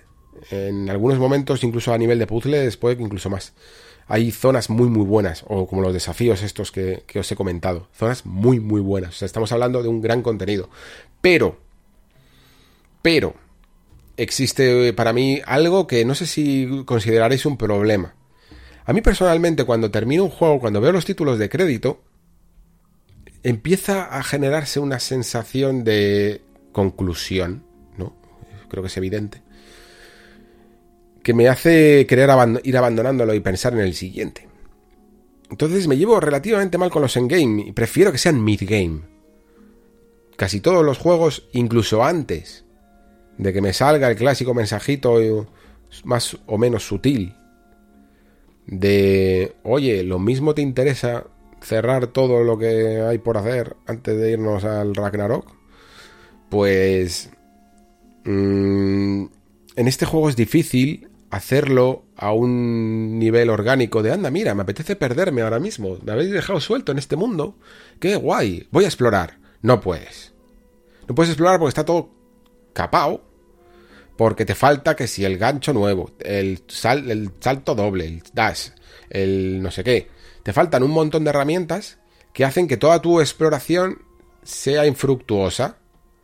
Y dices, vale, venga, ya volveré, pero es que me voy a otro sitio y no puedes de ninguna manera identificar cuáles son los sitios correctos a los que ya puedes acceder y cuáles no, ¿no? Creo que aquí hay una falta de diseño que ya es muy nivel pro, ¿vale? Pocos juegos que sepan hacer esto bien de vamos a marcar bien al jugador cuáles son y equilibrar bien el mapa de manera que sea fácil y orgánico encontrar los lugares por los que puedes acceder y por los que no.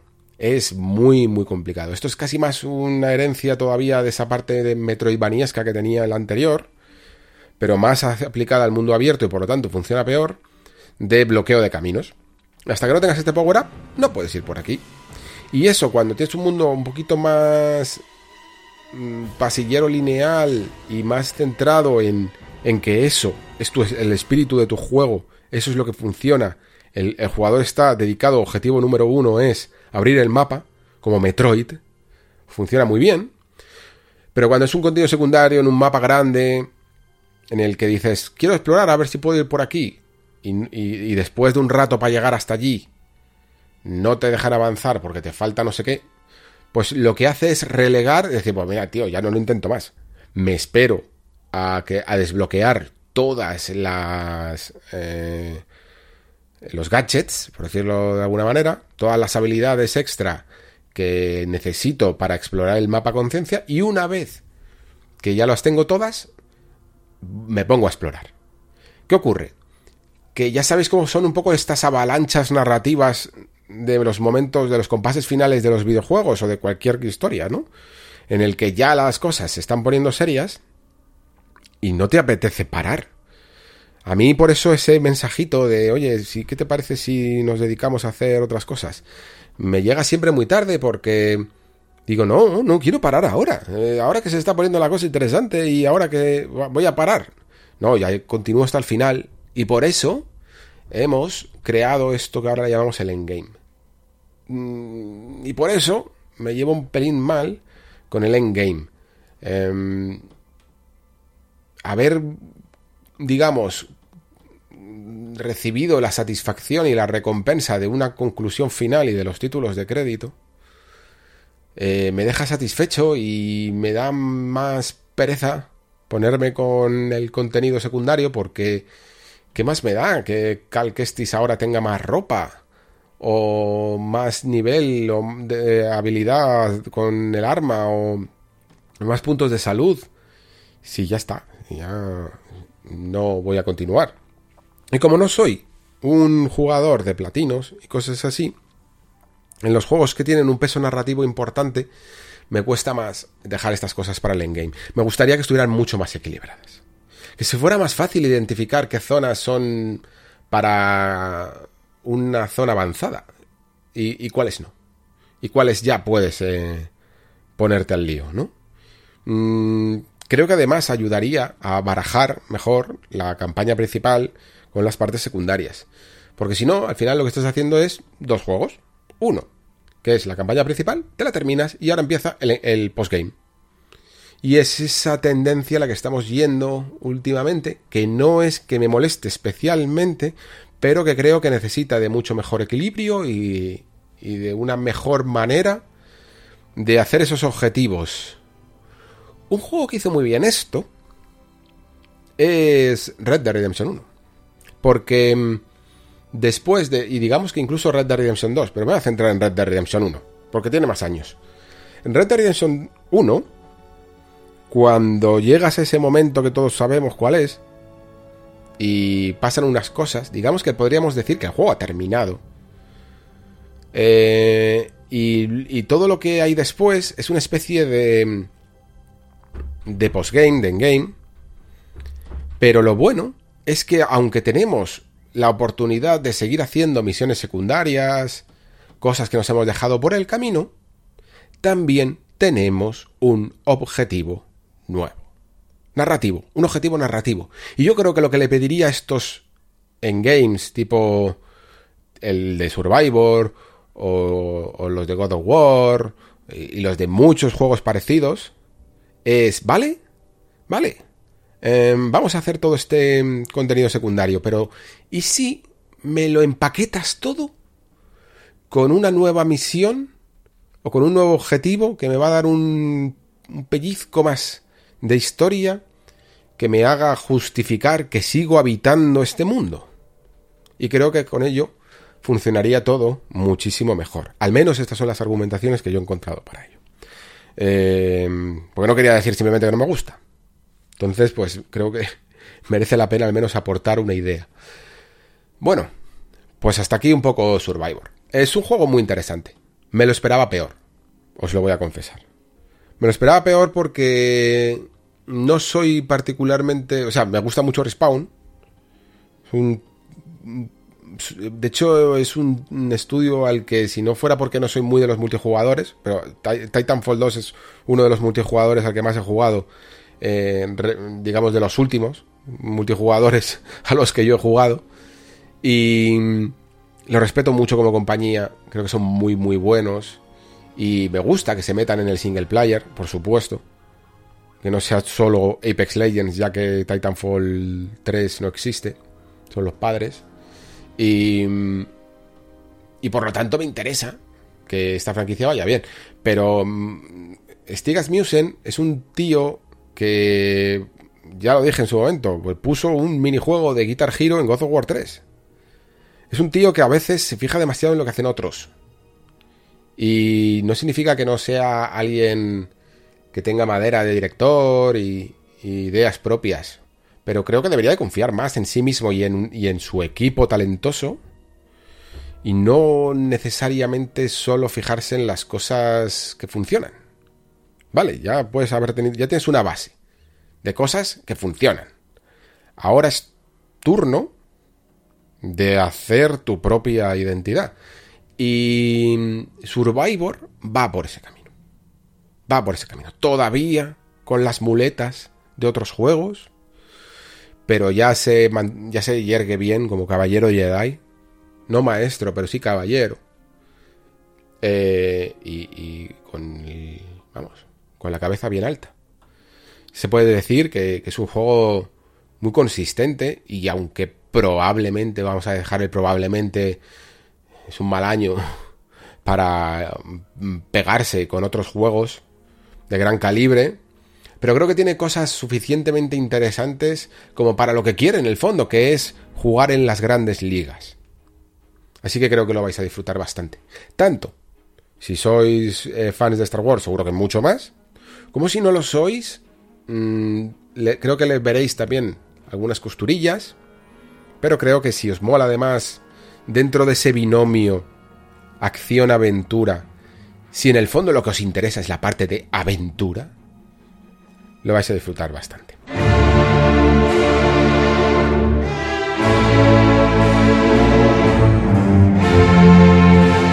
Y hasta aquí el nexo de hoy.